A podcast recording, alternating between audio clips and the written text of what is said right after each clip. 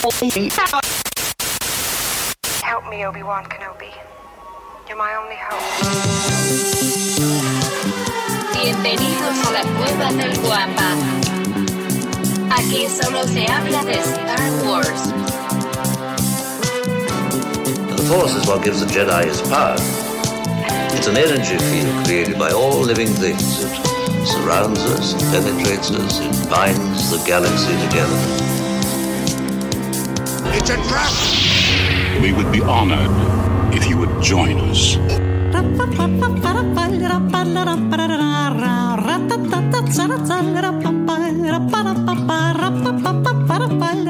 ¿Qué tal, mis queridos Wampas? Bienvenidos al episodio 232 del podcast Hablando de Star Wars, traído para ustedes por la cueva del Wampa.com el santuario para todos los coleccionistas y fanáticos de Star Wars.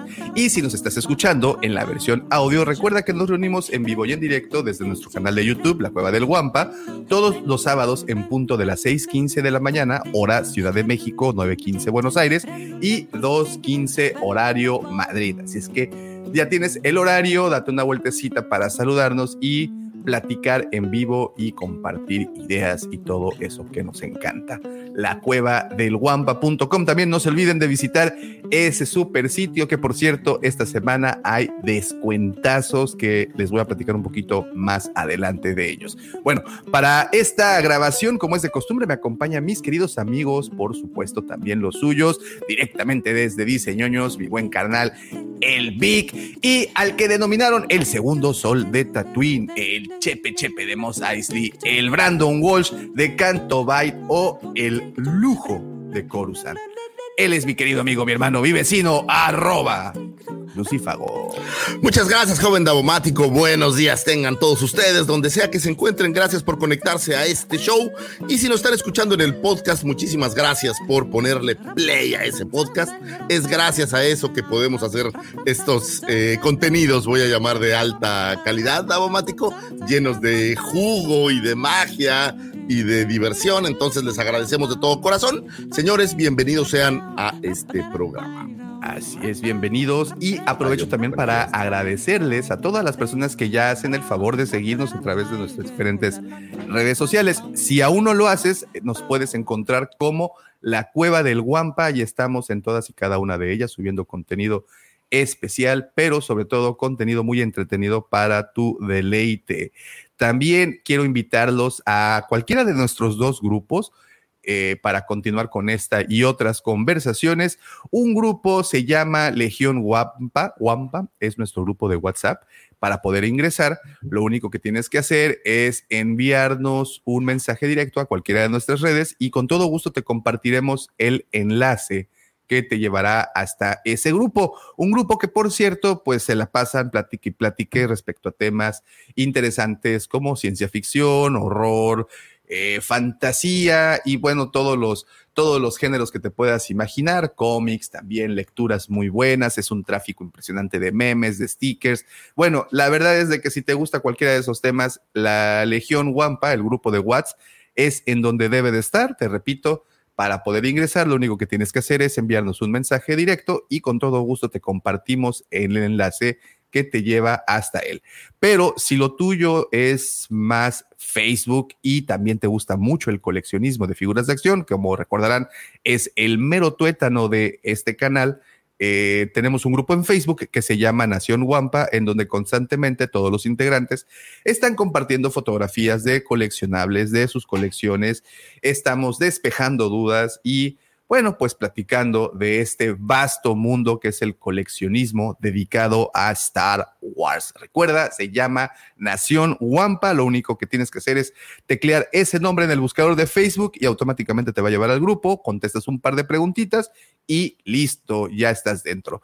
Esos son nuestros dos grupos y pues estás completamente invitado. Así como también los invito a unirse esta semana, la siguiente y la siguiente, a ver los fabulosos partidos de pretemporada que se están dando en la NFL, porque sí, Lucifagor, basta de espera, ya se acabó la espera, ya se acabaron esos malos ratos, la parte triste del año ya la dejamos atrás, viene esta segunda parte del año que es Yo sé que para ti, y al igual que yo, y estoy seguro que mi querido amigo Vic, también es nuestra Móchense parte con favorita. NFL de Pass, la- móchense con el- el- Ya dejó de existir. Ya no ya hay dejó, NFL ya no existe. cabo, ahora es DNZA. Se Dazan. llama, creo que la aplicación. Y ¿Tú sabes lo lo que mismo 300 funciona más o había- menos parecido. había un, digamos, un, como unas canoas, pero más bonito, que se llamaba El Dazán, aquí en Cancún.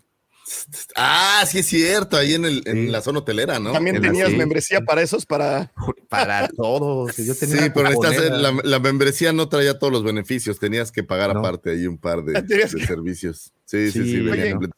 Oye, ¿cuál- creo que ya viene el, la, el, el de ese Dazan? Porque estaba impagable en NFL Pass. Ese fue, siempre fue para mí un problemón. Sigue como- estando de caro. sigue estando como en 150 dólares, creo.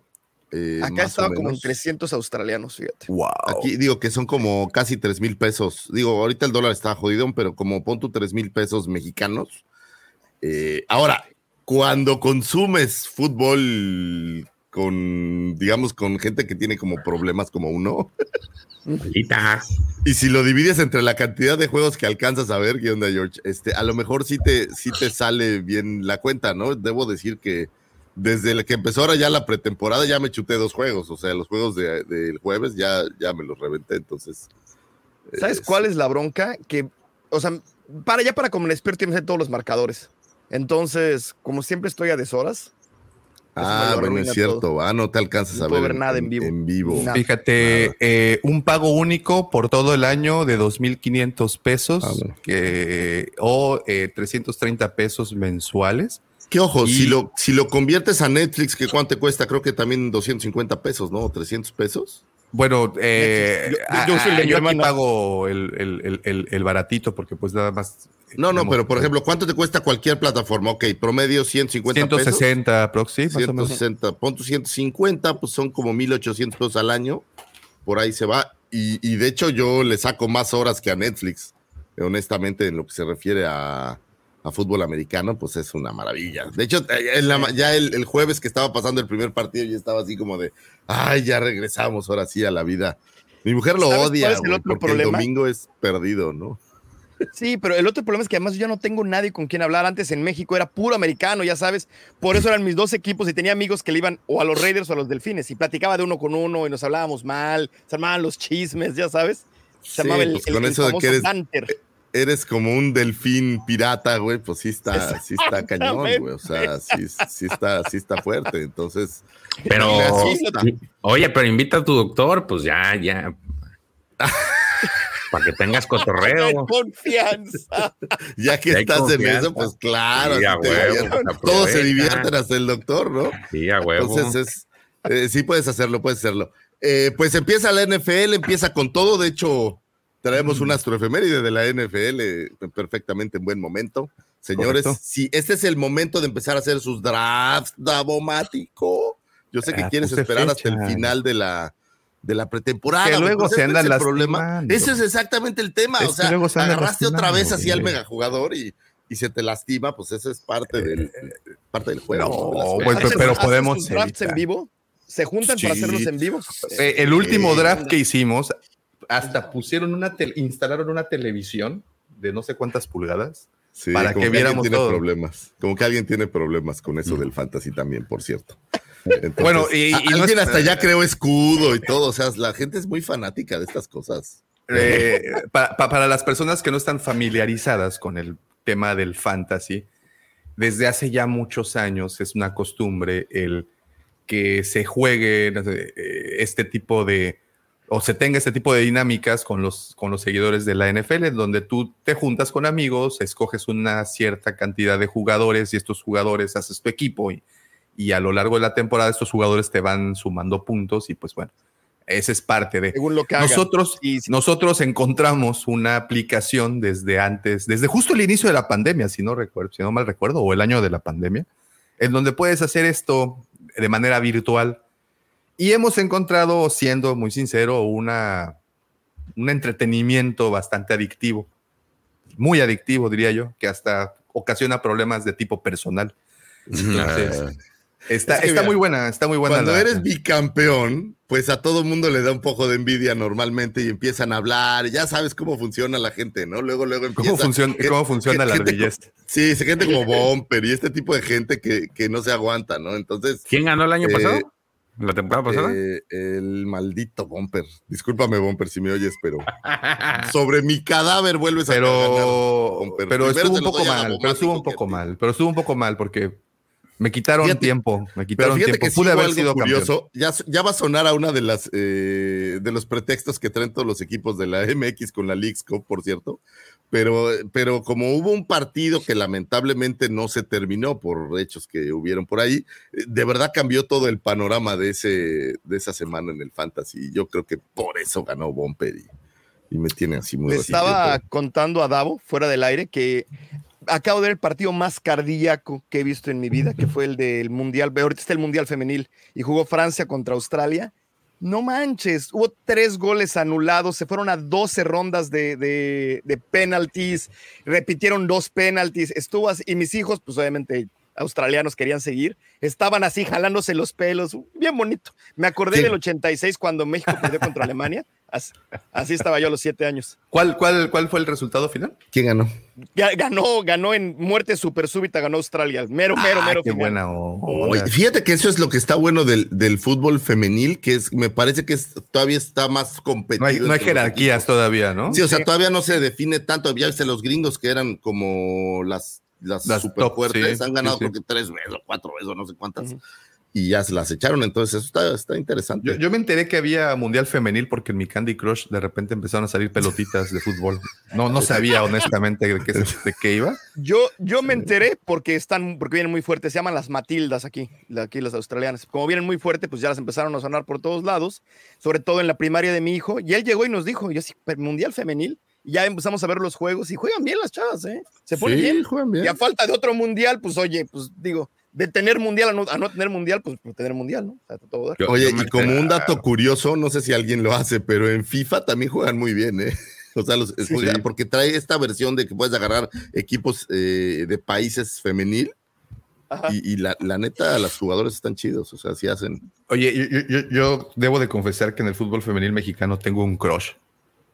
Se llama ¿Un corral eh, o qué? Norma Palafox. No, no, no. Norma Palafox de las Corral. Chivas. No, no, no. ¿Qué pasó? Con, con Marigol, ¿te acuerdas? Mari con Mari. ¿Cómo se llama la jugadora que quería ir a jugar con hombres? Ella, una- Marigol. Ah, era ella. Era sí, Marigol. Sí, sí, sí, sí. que sí. quería ir a jugar al, Al Barcelona. Eh, ah, no, a Pumas. Quería que la A metieran ver, aquí. ¿y a ¿quién, es. ¿quién es la señorita Palafox? Davo, digo, para los que no somos tan cercanos al, al- al fútbol nacional y que tenemos Una siempre chica gusto de Chivas. compartir También estas estuvo cosas. en un- uno de estos reality show, ¿no? ¿Cómo se llama? ¿En serio? Salió No sé. reality- ¿Estás Palazuelos. Ese es Palazuelos, sí es hombre, George. No, güey, para la Fox. Ay, un bailecito acá de. De Sí, el bailecito es el que pues obviamente nos... nos, nos Pues esa fue la que la catapultó a, ¿Pero de qué equipo es? ¿De de, Chivas? de las chillas. No, pero esa- ahí no está jugando fútbol, Davomático. No, pues, ¿La quieres ver jugando fútbol o la Digo, quieres ver en la no me playa? estoy quejando, no me estoy quejando, pero Ella qué miedo Norma que, que Norma Palafox nos esté viendo y diga. "Ay, No, pues le mandamos no". un saludote. Norma, soy tu seguidor en TikTok, en Instagram, en Facebook. En Yo también soy tu seguidor. Oye, sí, yo también soy tu seguidor a partir de ahorita. ahorita lo arreglo. Sí, no, no, no. A ver, vamos mira. a ver. Esos golazos, ¿ves? Señores, ¿qué estamos haciendo? No, Estamos nada, viendo una nada. deportista de alto rendimiento a quien admiramos mucho, Tocayo. No se sé de qué, de qué estás Se hablando. acabó. No, Ya, Pero ya no juega, ¿o ¿sí? ¿Cómo no? Claro que sí. Ay, sí, todavía juega, ¿cómo no? Sí, la voy a, la voy a seguir. Sí, claro, juega, es una gran jugadora. Es una gran No lo dudo. Sí, No es, lo de, es de Chivas, Lucifer. Nada, nada más digo por sí. No, no, no, no importa, porque en el fútbol femenil no, no tengo equipo todavía, así como, oye, así como el tocayo que le va a dos, así no tengo equipo todavía, entonces Toda Todavía mi vida he escoger leído a dos, o sea, perdón, no, no. Tocayo, no, además, Tocayo, ¿sabes no qué es lo quiero exponerte Que aquí frente al auditorio. Aquí. O sea, No las quiero posibilidades de exponerte, que Tocayo, cayera pero- así, no, así. todo mundo sabe, todo mundo, todo aficionado de un equipo que se respete, sabe que no puedes tener dos equipos, güey. Mira, mira, mira, aquí ya se están decantando. Mira. Joaquín dice que es cowboy. Muy bien, Joaquín. Ah, muy Mira, bien, muy bien. Un Eh, Eso cowboy. se le conoce como no le andes rascando los huevos al tigre.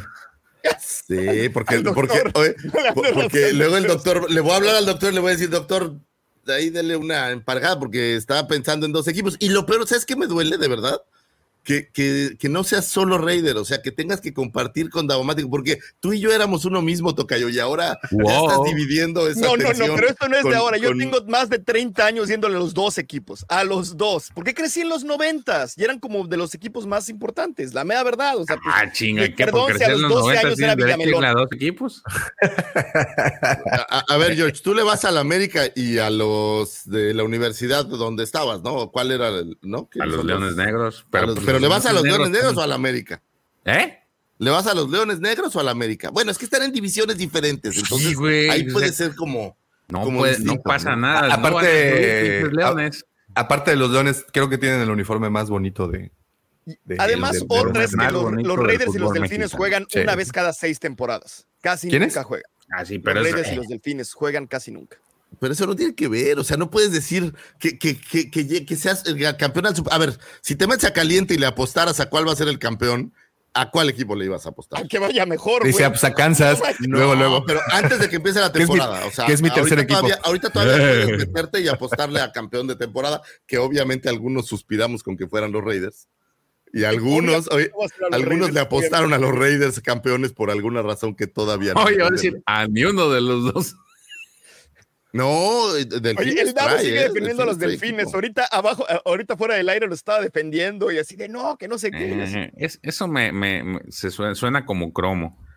Fíjate No, que- Delfines trae buen equipo este año, eh, y, y- y está bien posicionado como para ser campeón, ¿eh? Eso se la ¿Se la cromo, joven? Yo lo, yo lo sé, yo lo sé. ¿Joven fíjate, fan de los delfines ¿cómo- o joven fan de los...? Me gusta sufrir, güey. Le, iba al At- le, le- le voy al Atlas y le voy a los delfines, güey. Estamos hablando de que no he visto campeonatos Sí. sin 50 años hasta. Qué bueno No, no cierto. No. No, yo lo sé, yo lo sé. Yo le estoy hablando de que antes de eso, los delfines desde 1973 se colgaron el último título, güey. Entonces 77, también. ¿no? Con el- con 73, después de la temporada perfecta. 76 fue la temporada perfecta. ¿La perfecta ver, no la ganaron? A ver, pregunta a la, La, caverna la- de la- la Francho. perfecta la ganaron y luego la que siguió. Un saludote, Francho.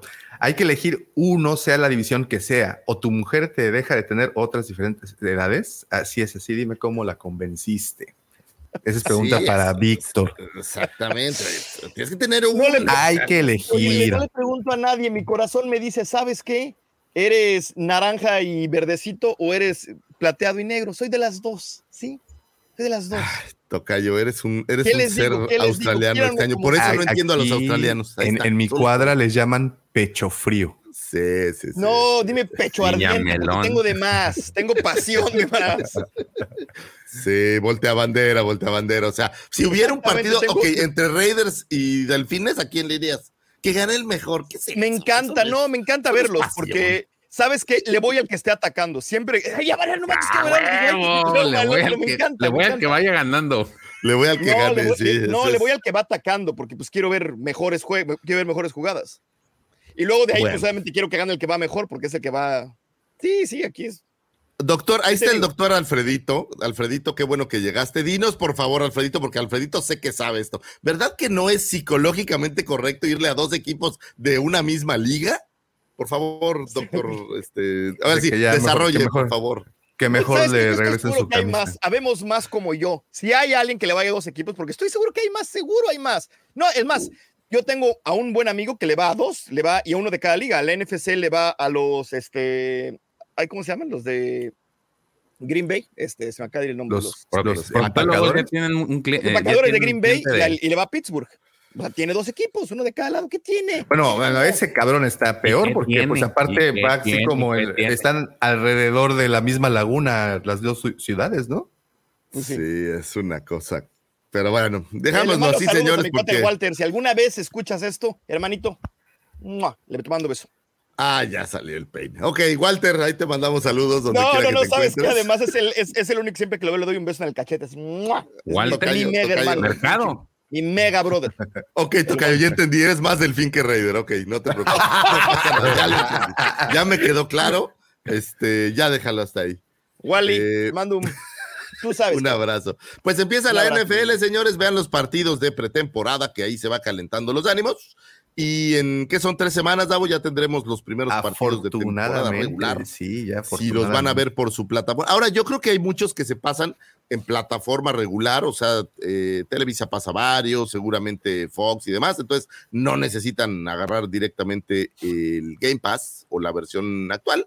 Pero si la quieren, oye, pareciera que nos dieron este, que nos pagaron, ¿no, güey? Pero si quieren agarrar el Game Pass por medio de DNZ ah, o como Dazan, pues pueden tenerlo. Les voy a decir la verdad, no está tan amigable como la plataforma de, original de Game Pass, pues porque aquí hay un chorro de juegos y de madres, pero pues bueno, es lo que hay, ¿no?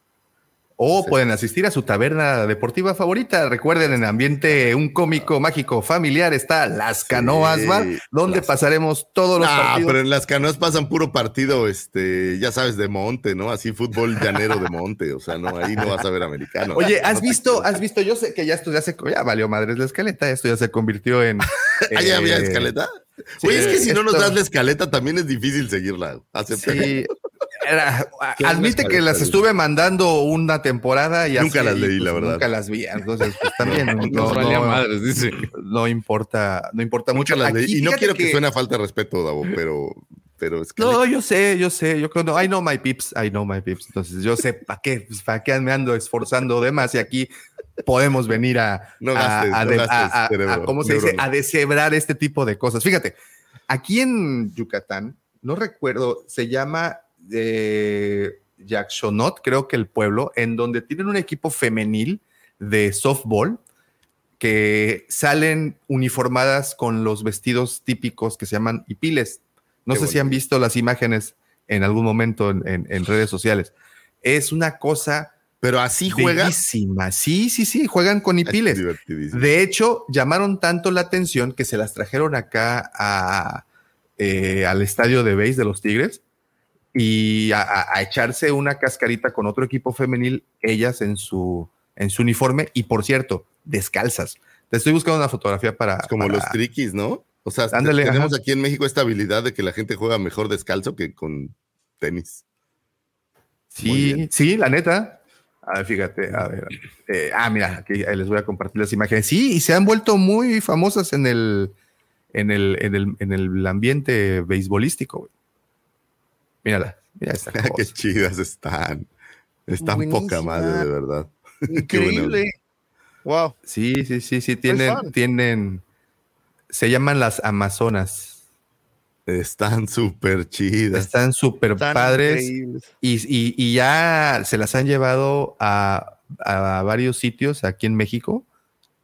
Este, porque pues Oye, y así nunca han ganado un partido, pero pues son muy. son, le echan muchas ganas. curiosamente ¿O son buenas o sí, güey. Mira, mira, curiosamente es lo que te decía, juegan descalzas. Qué chido. Qué buena onda. Y toda la actitud, ¿eh? Todo, Eh, todísima la actitud. Oye, Voltea y te rompo tu madre, ¿ya viste?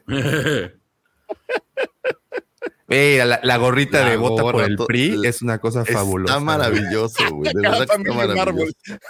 Eso, eso se llama traer. Exacto, güey. Qué buena. ¿Eh? Mira, sí. Solidaridad. ¿Usted Venceremos. cree que- oye, y si usted cree que este es un programa que habla de deportes, está muy equivocado, señores. Y además no, estamos no, hablando la de imágenes que en el podcast la- no pueden ver, por cierto. NFL. Es cierto, si no, si usted está escuchando, mejor pásese a ver estas lindas imágenes, Claro. como la de, ¿cómo dijimos? Como la de la señorita Palafox, Norma a quien Palafox. admiramos muchísimo y profundamente. Y le O sea, mandamos su un carrera la hemos seguido todo el tiempo y la verdad siempre pensamos que iba a ser una gran. saludo. Acérrimos fans. Acérrimos. Siempre fans. lo creímos, entonces somos muy fans. Y bueno, señores, pues eh, arranca la NFL, vamos a ver partidos. Si a alguien le interesa un fantasy, siempre estamos abiertos a más fantasies. Tenemos un problema con ese, digamos, con eso. Entonces, ese este, rubro. con, con ese rubro, digamos, Sí. entonces con todo gusto ahí podríamos armar alguna cosa. Eh, Daumático tiene un fantasy súper cerdo en donde solo hay cuatro jugadores y agarran así lo mejor de lo mejor que hay. Y ya sabes, ¿no? Así, normalmente en el fantasy se hacen eh, 100 puntos o 70 puntos y en este haces 200 puntos. Entonces es una cosa. A mí lo que me caga es que se lesionan, ese es el pedo. Sí, esa Eh, es la parte triste. Pregunta Alfredito, y ya habían preguntado antes, también Norte Amanauta también había preguntado. eh, oigan, jóvenes, y todo esto que tiene que ver con los efectos especiales en Star Wars, mi no entender, tal vez si siguieran la escaleta de Davo, pero no. Mira, mira, Doc, te voy a decir algo que he aprendido con el tiempo. Este es un consejo que me dio un video Oh, que alguien grabó en Tulum con tintes budistas. Eh, deja fluir las cosas, hay que dejar fluir las cosas. Y he entendido que desde que hicimos el primer episodio de este podcast, que hablando de Star Wars, llegas a todas partes y terminas hablando de todo. Podemos relacionar absolutamente casi cualquier tema y llegar a Star Wars o Star Wars y, e irnos a otras partes. Entonces, eh, bien lo explicaban la semana antepasada que hablábamos de ciencia ficción, creo que lo decía Vic cuando de su conferencia de Neil deGrasse Tyson, creo que lo dije por primera vez en mi vida, güey, este, que esto es como si fuera una arteria y todas sus bifurcaciones que puede tener. Los temas acá son infinitos y justamente ayer lo decía el señor Lucifago. Ponnos el tema que quieras en la mesa y nos podemos echar aquí dos horas y tres botellas de mezcal y no terminamos. En sí, fin. claro. Como debe ser, señores. Pero bueno, ¿vamos ahora sí a hacer un programa o vamos a seguir hablando de fútbol? No, no, no, no, nada más, este, pues bueno, nada más quería poner sobre la mesa que ya empezó la mejor temporada del año. Pese a quien le pese, empieza, mira, ya, pon el arbolito, Lucifagor. ¿Sabes a quién le pesa cañón? Hay que comer rosca de reyes de una Esposa, vez. Seguro a tu esposa. De tocayo, Pero- seguro a tu esposa. Güey, es que los domingos ya se vuelven un asco para, para mi mujer y mis hijos. Entonces, así como. Pero yo "Ay, ya ¿estás viendo afortunadamente comparto el. fútbol?". la Renata me dice: ¿Estás viendo fútbol otra vez? Así como de, ¿por qué lo ves? Yo Sí, no, yo afortunadamente aquí es en, en cerrones dominicales hasta el último partido. No sé, Yo- sí. y luego ¿Cómo viene la pregunta: eso? pues, pero si ni está jugando tu equipo. Pero es que tengo a dos jugadores ver, del ver, fantasy en ¿qué este partido. Ese es el Imagínate problema. que tuvieras dos equipos para emocionarte el doble, mano. No, es que bueno, me, emociono más porque es que traigo al coreback en el fantasy, entonces estoy viendo a ver si. estoy viendo su desempeño. Uno, uno como coach virtual, pues tiene Claro, que sí. estar enterado. En fin, mejor, señores, como dice el señor Lucifagor, vamos a dejarlos con esa bonita sección, esa sección que a todos nos gusta porque sí nos da un tema del que platicar, un tema con el cual ustedes pueden romper el hielo y tener una, una buena tertulia como la que acabamos de tener por casi 30 minutos de fútbol americano y Normita Palafox. Los dejo con las astroefemérides de mi querido amigo arroba Lucifago. Muchísimas gracias, joven Davomático. Vamos a platicar de algunos sucesos que tuvieron su tiempo, su momento, por ahí, de un 14 de agosto y hasta un 20 de agosto. Por ahí están pasando muchas cosas, el tiempo sigue corriendo su marcha. Estamos muy emocionados porque ya viene la mejor fecha de todo el año, que es Halloween, se está acercando. Eh, viene mi cumpleaños, señores, se aceptan regalos sin ningún problema desde Australia. Tocayo, no hace falta eh, ponerse sus moños, yo puedo aguantar y tienes mucho tiempo ahorita para mandarlo y que llegue, llegue ya directo en mi cumpleaños. Entonces ahí te lo dejo de tarea. Pero en la puerta, ahí llega. Ahí, Órale, aquí, aquí yo lo espero, ya saben. George ya sabe que puede mandar igual su regalo, todo el mundo. Acepto casi cualquier cosa, eh, salvo juguetes este, sexuales y eso, por favor, no, eso solo en vivo. Eh, señores, vámonos con las astroefemérides. Un saludo a mi madre que me acaba de mandar un saludo, mamá, papá, les mando un beso. Y vámonos, señores, con un 14 de agosto de 1960 nace Cory D. Williams. Eh, actor, músico y entrenador de fitness norteamericano, hijo del actor Billy D. Williams, eh, quien fuera Lando Clarician para nosotros, quien interpretaría a Klaatu en las escenas de la barcaza de Java en el regreso del Jedi. También realizaría algunas escenas como el doble de su padre eh, para la misma cinta. Es conocido por participar en algunas cintas, eh, siempre como, digamos, estos actores en el back, como Búcaro, las aventuras de Búcaro Banzai, ¿se acuerdan de Búcaro Banzai? Que era esta versión como de un investigador. Siempre se me figuró como que era una película australiana, Tocayo, no sé por qué, pero No tiene tengo como, idea de qué me estás estilo. hablando. Esa película para que veas. ¿Viste Ready manera. Player One? Sí, sí, vi Ready Player One.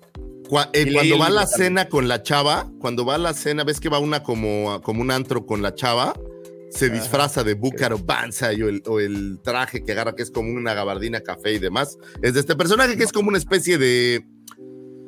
Pues no sé, como un investigador, como una especie de Doctor Who se me, se me figura, no sé por qué. Pero bueno, no importa. Y también apareció por ahí en The Secret Agent Zero Zero Soul, que no tuve la oportunidad de verla, lo cual me hace pensar que no. No es lo suyo el cine como tal, realmente él Eh, me parece que apareció en este caso solo por pues, apoyar a su señor padre, pero la realidad es que no, no tiene un palmarés muy amplio de películas, tiene como tres o cuatro y siempre en estas versiones como un actor de reparto, porque él sobre todo es eh, instructor de fitness y tiene por ahí un disco que se llama 3D Williams, una cosa así. No pude encontrarlo en Spotify. eh, para oírlo solamente me parece que en YouTube lo puedes encontrar. Es como una especie de DJ productor, eh, que supongo que hoy en día, pues decir que eres productor o DJ con tantas formas de hacerlo desde tu casa, pues ya es como más amplio, ¿no? Es como, como más gente puede hacerlo.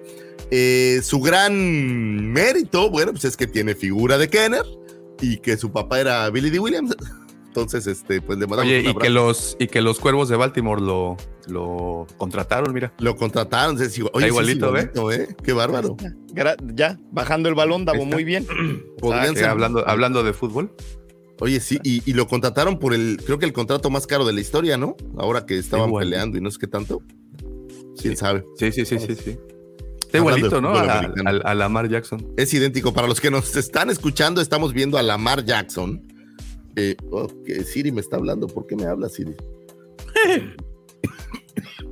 Uy, perdón. Estamos viendo a Lamar Jackson, que es el coreback de los Cuervos de Baltimore y que se parece mucho, curiosamente, a Corey D. Williams. ¿Sabes qué me gusta mucho de la foto? Estamos viendo una foto en donde aparece él sin máscara. ¿Cómo es el traje de guardia gamorreano que aparece al lado? Que el traje es así como una botargota y la cabecita se le ve como, como pequeña. Eso sonó Yo siempre raro. pensé que los guardias gamorreanos eran unos cuaterotes de este tamaño, todos gordotes, tronadotes. Así No, vimos mira. en el of Boba Fett, ¿no? El of Boba Fett sí era, sí era, una, sí era maquillaje. No, el. Boco Boba Fett ya eran digital, ¿no? Estos que están peleando. No, ah, era- bueno, era- ese Búho que ese es el Mandaloriano. En Mandaloriano eran ves que hay unos flacos peleando. Ves Sí. que hay como. Hay como Trabadillos, área trabadillos. De gamorreanos, que esos en vez de gordos están así súper, súper trabadillos. Están corriosos, son gamorreanos corriosones. Es correcto. Y bueno, pues en este caso, eh, Corey D. Williams, que fuera Clatu. Si ustedes tienen la figura de Clatu de Kenner, pues pueden conectar muy bien con esta efeméride, porque no hay mucho más de este muchacho que sea relacionado a Star Wars o al cine o a la actuación en términos generales. Sigamos con un 15 de agosto del 2008. Era estrenada la cinta eh, Star Wars The Clone Wars esta cinta animada eh, dirigida por Dave Filoni y producida por George Lucas. Para 2003 se había estrenado su predecesora, que era la serie animada creada por Gendy Tartakovsky, eh, que era la versión, digamos, de esta versión de Clone Wars con personajes, voy a decir al estilo las chicas superpoderosas, o al estilo, ¿cómo se llamaba esta otra? La de El Samurai Jack, laboratorio de Dexter. o el, Laboratorio el de laboratorio de Dexter del señor Tartakovsky. Primal. Eh, eh, ah, Primal, buena existía. serie, por cierto, Primal, que está súper chida. Todo Y lo bueno, que en este Tartakovsky. es Caso, sí, tiene, Tartakovsky tiene, un, tiene una magia bastante interesante. Eh, y bueno, eh, se planeaba para 2008 arrancar una nueva serie animada llamada The Clone Wars. Sin embargo, al señor George Lucas se le ocurrió que sería bastante chido y coqueto hacer una película antes como para hacer el, el launching de esta cinta. Eh, y bueno, pues al final del día, efectivamente esta cinta fue el lanzamiento de la serie animada de Clone Wars que ha sido pues exitosísima eh, y que bueno, pues la neta, muchos de los capítulos de los que hemos hablado tienen siempre que ver con Clone Wars, es de estos materiales que hasta están eh, totalmente pues metidos y, ha desarrollado tantos personajes Clone Wars que tienes que hablar de Clone Wars pues prácticamente todas las veces que, que hables de Star Wars. La cinta nos narra las aventuras de Obi-Wan Kenobi, Anakin Skywalker y su nueva Padawan Ahsoka Tano. Obviamente viene mucho a colación ahora que está la serie por ser lanzada. Eh, quienes tienen situaciones que envuelven la guerra, la vida y el contexto de otros personajes como Rex, Cody, Ventress, incluso eh, los villanos como Dooku y el general Grievous, y muchísimos más que participarían en dichas guerras. Hablamos de las guerras con. Eh, contó con las voces de Matt Lantern como Anakin, Ashley Eckstein como Ahsoka y James Arnold Taylor como Kenobi, así como Anthony Daniels, Christopher Lee y Samuel L. Jackson, quienes repetirían los papeles de los personajes que habrían eh, interpretado en las precuelas de Star Wars. También fuera la primera cinta en, en no ser distribuida por la 20th Century Fox, cosa interesante. Digo, al ser una animación, me parece que, que la forma de verla es eh, cambió un poco, pero en este caso, en vez de la 20th Century Fox, fue la Warner quien pues finalmente estuvo de acuerdo en hacer la distribución, que me parece que en lo que animaciones se refiere Warner, sobre todo con la parte de DC, pues es bastante fuerte, entiendo yo. No tengo en mente como otras animaciones adi- adicional de DC, seguramente las tiene mi memoria está como medio vacía, pero sin duda alguna la Warner eh, pues fue un buen fit. Esta cinta se estrenó en cine, es decir, fue la, la eh, única cinta eh, o serie, digamos, animación de Star Wars estrenada eh, en cine, lo cual pues es bastante interesante. Contó con un presupuesto de 8.5 millones de dólares y recaudó 68 millones de dolarucos. Eh, obviamente pues no, no son estos márgenes taquilleros que suelen tener las, las cintas de Star Wars, porque pues obviamente no es lo mismo hacer una cinta que a todas luces aparenta ser más como para niños, ¿no? Al ser una, una serie animada. Eh, básicamente el plot era algo así como hace mucho tiempo en una galaxia muy muy lejana, una galaxia dividida después de obtener la victoria en la batalla de Genosis, el ejército de droides del conde Dooku ha tomado el control de las principales rutas del hiperespacio, aislando a la república de gran parte de sus principales, eh, perdón, de sus ejércitos de clones. Con pocos clones disponibles, los generales Jedi no pueden controlar el borde exterior, conforme más y más planetas se unen a los separatistas del conde Dooku. Mientras los Jedi están ocupados en una gran guerra, no queda nadie para resguardar la paz. El caos y el crimen se extiende por toda la galaxia y los inocentes se vuelven víctimas en una eh, galaxia sin ley. El hijo de Jabba the Hutt ha sido secuestrado por una banda de piratas rivales.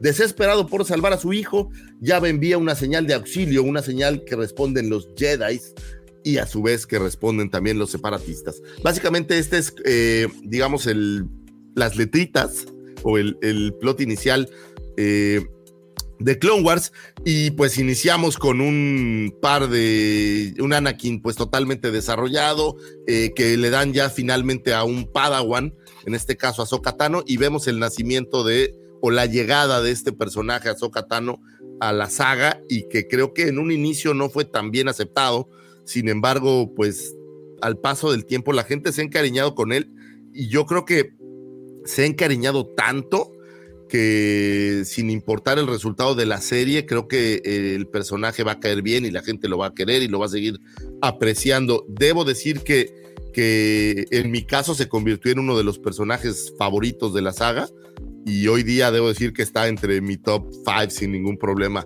La señorita Ahsoka Tano por ahí peleándole algún puesto importante al señor Boba Fett. No sé, no sé ustedes qué opinan de Ahsoka, señores. A, a- mí, la verdad, cuando lanzaron la, la- serie, creo que al igual que muchos, no. Ahsoka no, no representó así como que gran interés. Yo estaba más interesado en ver lo que estaba haciendo y cómo era Anakin. Y- y debo de confesar que, bueno, además que, que también en la película tenemos la oportunidad de ver a Obi-Wan, tenemos como ma- más, cosas. Yo estaba como muy, muy clavado con, con, con ver el desarrollo de, del joven Skywalker. Y aquí es en donde no terminé de entender las cosas y digo, espero que ustedes me puedan explicar. Eh, el gran problema de Anakin es que no le concedieron el grado de maestro, ¿no? Pero si no es maestro, ¿cómo le dieron un Padawan? Esa, No, esa parte pero, nunca la entendí. pero no, no, el, Pero no no era solo- maestro, el, de- el el consejo, consejo. el puesto en el consejo Ya, era el, el tema, ¿no? Esa era la broma. Ah, ya, le quería entrar a la polaca entonces. Eso. Sí, Aparte, digo, al final, cuando lo, cuando lo vuelven este maestro. De hecho, no se ve cuando lo vuelven caballero Jedi. Nada más en el de Tartarovsky se ve. güey. Le Tartakovsky le, le, ah, le dan su prueba al final. Oye, Pero ¿sabes qué pasaba con Ahsoka? Era muy caprichosa al principio. Yo me, me volví a echar hace medianamente poco, hace como dos meses, los primeros, la primera temporada, y caía muy gorda. Era un personaje muy mal escrito, se sentía muy caprichoso, siempre iba en contra de. de ¿Sí me explico? O sea, como que si esa pinche chamaca.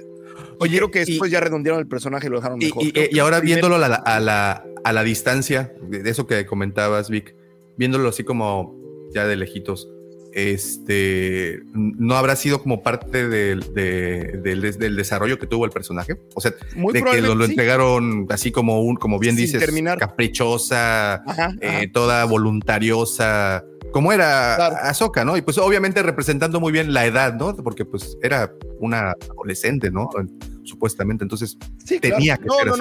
no, yo- se lo doy al 100 y de hecho me da gusto que haya sido así, pero en un principio no sabías que iba para otro lado, pensabas que Sí, el personaje era así. Entonces, cuando lo estás viendo conforme va saliendo, dices, oye, no manches, ¿qué onda con esta? ¿Por qué, la- por qué están así? Y obviamente tiene- después ya redondea el personaje y a todo el mundo le gustó. Pero creo que eso el primero, sobre todo esa primera temporada, sí, Sí, caía, sí era sí, medio sí, gadicto, sí. la verdad. Incluso la película, ¿no? Es un poquito ella así como... Pero tiene una gran ventaja sobre muchos personajes.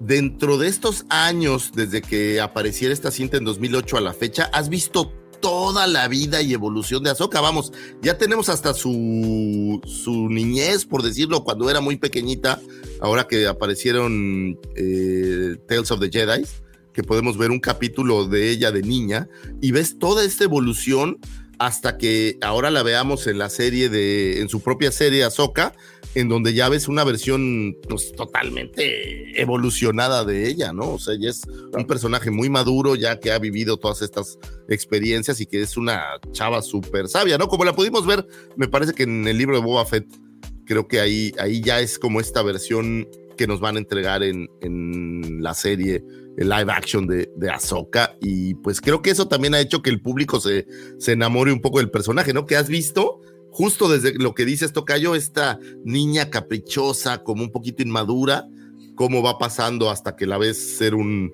un fulcro, ¿no? Que, que tiene como todos estos, estos matices. A mí me gusta mucho esta, este capítulo en donde deja la orden Jedi, en donde Ah, es cuando- eh, sí, culpada. eh, y Injustamente. injustamente, y entonces dice la chava, oye, pues es que ustedes también son una bola de fanáticos, están igual que, igual que el imperio, igual que todos, y, y me gusta esa parte como lo deja, y de ahí podría saltar eh, un poco a la novela, aunque antes, eh, después nos entregaron estos capítulos finales de Clone Wars, en donde ya ves una versión de ella pues separada de la Orden Jedi y con otros, con otros matices, y luego ves como eh, pues regresa con Anakin, digamos, a cerrar eh, la serie Clone Wars, pero eh, bueno, es un personaje que ha tenido una evolución tan grande, es como Yoda, ¿no? ¿Has visto Yoda? Nomás que como Yoda vive mil años, pues no se, no se distingue nada, pero lo has visto desde ahora que lo tienes por ahí en, en High Republic, George, hasta... Pero es el final de mismo. Jedi, pero ¿no? Yoda es idéntico en High Republic que hasta en Dagoba es el mismo Yoda. O sea, el Dagoba está un poquito más traqueteadón. Vive tanto que ni se... Sí, nota, ma- ¿no? ma- maduran muy jóvenes, Vic. Es lo que pasa. es- son muy maduros. Oye, pues Luke también, ¿no? Y en cierto, Leia también. Sí, sí, sí. Boba no Fett siento- también. no siento que hayamos visto en pantalla tanto de, de, por ejemplo, Luke y Leia. O sea, realmente vimos las películas y lo muy demás. poquito. eh, Creo que vimos Salió en pantalla. poca de la evolución y, y creo que de Sí. Ahsoka en pantalla hemos visto. O sea, la viste Mucho en más. Clone Wars, pues siete temporadas, ¿no? Y luego la viste Claro, en la claro. película, y luego la Luego viste en Rebels, Rebels. y luego la viste Luego ahora se en. fue con Boba Fett y luego la Sí, viste. sí, claro. sí. sea, le han dado un. Mira, yo creo que Luke Skywalker, de hecho, cuando empieza también es un chamaco que dice, sota madre, o sea, ya sabes, está, jugando- está jugando con su navecita y dices, este ¿qué le pasa? A mí, no, no, yo quería ir hoy a la academia, así, ya sabes, pinche chamaco, así, berrinchudo. Pero bueno, obviamente, la historia lo lleva más adelante. Creo que es, a lo mejor es algo muy parecido a lo de Ahsoka, solo que con Luke Skywalker entre... Pues es cuando se muere, obviamente, perdón, spoilers, cuando se muere el Uncle Ben y la ¿Qué? Aunt Beru. Oiga, ¿Qué? Ahí es cuando, ¿Se re- queda cuando termina esa huérfano, güey? etapa, ¿no? ¿Qué? Se muere. ¿No puede ser? ¿Es en serio? Perdón, perdón si no lo habías visto. Pues que apenas estoy en Clone termina Wars, ¿no? Y ya, y ya Sí. se convierte en otra cosa, ¿no? Y en, y en Ahsoka, pues duró una temporada entera. Y ahora tenemos este, eh, ya habíamos visto, por ejemplo, a, a Grievous en la serie de Tartakovsky, pero ya tenemos en, en The Clone Wars, digo, pensando ya, lo, lo voy a pensar como una continuidad de esta película y la serie, pues ves un desarrollo también grande de, de Grievous, de eh, la misma Ventres y pues todos estos personajes que, que al final se vuelven emblemáticos, aunque sabemos que la serie pues es Obi-Wan es eh, Anakin y Ahsoka, ¿no? Que es como el, el core de, de, de ese programa. Hace poco la, la- también la volví a ver un, un cacho y la verdad que es, pues tiene todos estos matices, ¿no? Me- me- el, el bebé de Java es horrible y huele feo. Es la serie de los droides, de los Roger Rogers, perdón. Esa, es- o sea, todo son los que se llevan la serie entera. Sí, se la Sinceramente. llevan. Entonces, es, entretenida, es divertida. Si tienen oportunidad, véanla. Está disponible por Disney Plus. Entonces échenle un ojillo porque sí vale la pena, sí está buena. Y sobre todo, si alguno de ustedes no la ha visto por alguna extraña razón que no entiendo, pues échenle un ojo y de aquí pueden saltarse a Clone Wars y de ahí pueden seguir a todos los demás materiales que tenemos por ahí. Entonces, feliz cumpleaños a The Clone Wars, que fuera, viera el, el inicio en aquel entonces. Antes de Clone Wars, ¿qué traía Filoni? Avatar. ¿Saben? Avatar. Avatar, ¿va? Sí. Ah, y dejó él, de Avatar hecho, no por Filoni. escribía. Y ojo, Avatar de Airbender, ¿no? O sea, no- para que no confundir con Avatar de Sí, Cameron. claro, de Cameron. claro, no con. Sí, Sí, él no, él no escribía ni dirigía. La primera que lo agarraron tal cual fue precisamente para esta de Clone Wars. Él, él era, dirección de- era director de animación nada más. pues lo agarraron bien y- y forjó una carrera dentro de Lucasfilm y hizo que sus personajes pues pues fueran de los más populares, tanto así que ahora tenemos dentro del mismo Star Wars algo que llamamos el Filoniverse, que son todas las historias de sus personajes y que propiamente emanan pues de este justamente de esta cinta. Entonces, pues ahora sí que es De la gran mayoría de los personajes importantes y fuertes, pues vienen o de las precuelas o de, o de Tartakovsky, ¿no? O sea, como Sash Ventres y. sin duda eh, realmente el, el aporte fue Ahsoka, ¿no? O sea, el, Claro. el aporte más importante, creo yo, pues fue traer a Ahsoka al juego y los demás personajes, pues darles un poco de vida y contexto. Pero la realidad es que Ahsoka fue el gran. el- y él el- siempre ha admitido que es su personaje favorito, que es su hija y que es así el, su máximo, porque es su personaje. Sí, por ahí con Ashley Epstein, que tengo un flop en mi existencia bastante triste, ¿verdad, Mático? Con la señorita Ashley Epstein. caray. O sea, eso pasa por. una, una Mi anécdota. reconocimiento facial estaba fallando, o bueno, siempre ha sido muy fallo, pero estoy en una, en una Comic Con y estoy grabando los, el stand de Star Wars y todo lo que hay así súper chido y el stand. y de repente hago un paneo y está Ashley Epstein en, ella tiene una marca de ropa que se llama Her Universe, que es basada en Star Wars, y hago un paneo y la paso y está sola en su stand haciendo nada. Y yo, sí, miren, un stand de ropa y la chingada, y me sigo platicando. Y nunca se me, ni me pasó por aquí que hasta mucho después más, hasta que Davo me dijo, dije, puf, o sea, sí podría haber hecho. Ya sabes, en ese momento de la edición en donde estás corriendo el video en lento y no era. eh, sí, sí. muy, Ya, muy ya, aquí fuera. triste. Entonces, ¿Tú pude haber Davo? sido. ¿O, o no lo viste No, no, no, no, no. Yo estaba editando, me manda, eh, me mandaba los videos y, y yo me ponía a editar. Y ese video fue de una tarde, una la tarde. Yo estaba editando en la noche y así me quedé. Era, Sí. no, sí, sí era. Pude haber sido el mejor amigo de Ashley Exen y fue un flop. Y de, y de Mark Bueno. Hamill también. ¿Recuerdas que también Ah, eh, sí, estaba también. be- También, disfrazado de Vader Trump? De Orange. Vader, no sé cómo le llamaban. Y me tomé la foto con él, o sea, eso sí. ¡Ah, qué toda madre! Sí, qué triste. Pero bueno, uno tiene esos flops en la existencia. No era para mí, a lo mejor si lo hubiera conocido, si hubiera enamorado de mí y hubiera sido un problema ahí que no necesitaba en mi vida. Entonces, por eso, señorita Ashley X, en donde sea que se encuentre, discúlpeme por no haberla saludado en ese momento. Eh, pues muy bien, eh, vean Clone Wars, señores, se lo recomiendo. Y vamos a lo que sigue. Un 16 de agosto de 1975 nace el director Taika Waititi. Eh, actor, director, guionista y productor Taika David Cohen, conocido como Taika Waititi, derivado del nombre de su padre, quien es de origen maorí. Taika en maorí significa tigre, entonces tú eres un Taika daumático, eso dice doña Carmen. Eh, que es bueno, pues un actor, director, guionista, productor neozelandés, quien dirigiera eh, el episodio 8 de la serie del Mandaloriano eh, llamado Redemption, así como también brindó la voz del personaje IG-11. Se decía que iba a dirigir más capítulos para las siguientes temporadas, lo cual no sucedió. Eh, destacó desde joven con su corto Dos Noches, Una Noche, que fue nominado a un Oscar como director. Ha estado a cargo de cintas como Thor, Love and Thunder, Thor Ragnarok, así como la cinta de comedia vampírica, eh, la serie, perdón, Lo que hacemos en las sombras. No sé si la han visto, que es, es una belleza, What We Do in the Shadows. Muy Taika, Sí. es, es, es, es él, es, es, es, es un humor verdaderamente maravilloso. Si tienen oportunidad, véanla. Me parece que está en Prime. Entonces, eh, échenle uno. Se llama What We Do in the Shadows o Lo que hacemos en las sombras. Y es una versión de cómo serían los vampiros eh, hoy en día. Y neta una- está muy una divertida. telenovela échenle un ojo. vampiresca. Una telenovela vampiresca. Así es. Eh, también dirige, escribe y produce la cinta Jojo Rabbit, donde repite, eh, hace la dirección, la producción, escritor, actor, eh, interpreta al personaje de Hitler, cinta que fuera nominada como mejor película y en particular ganaría un Oscar eh, y un BAFTA por la mejor adaptación de un guion. Eh, como actor podemos verlo en el MCU como Korg, ¿se acuerdan de este personaje que es como una piedrota grandota? De hecho, donde más lo vimos fue en Thor Ragnarok, no, en Thor Love and Thunder, creo que es donde tiene una mayor. Eh, representación. Aparece por ahí en Suicidal Squad, es este Starro, o sea, el, el personaje de la estrella, esa malévola, es. Taika Waititi. Eh, lo podemos ver en Free Guy, eh, en Linterna Verde también lo vimos en un- una película lamentabilísima. Y hoy día se encuentra trabajando en un proyecto bien interesante, se llama, es la versión, la serie de Perros de Reserva. No estoy muy seguro de qué va, pero seguramente si traes el humor de Taika Waititi con alguna de las ideas que originalmente traía Perros de Reserva, pues creo que va a ser un gran Son unos chavitos que son bien desmadrosos. Pero no, no está nada conectada con la película.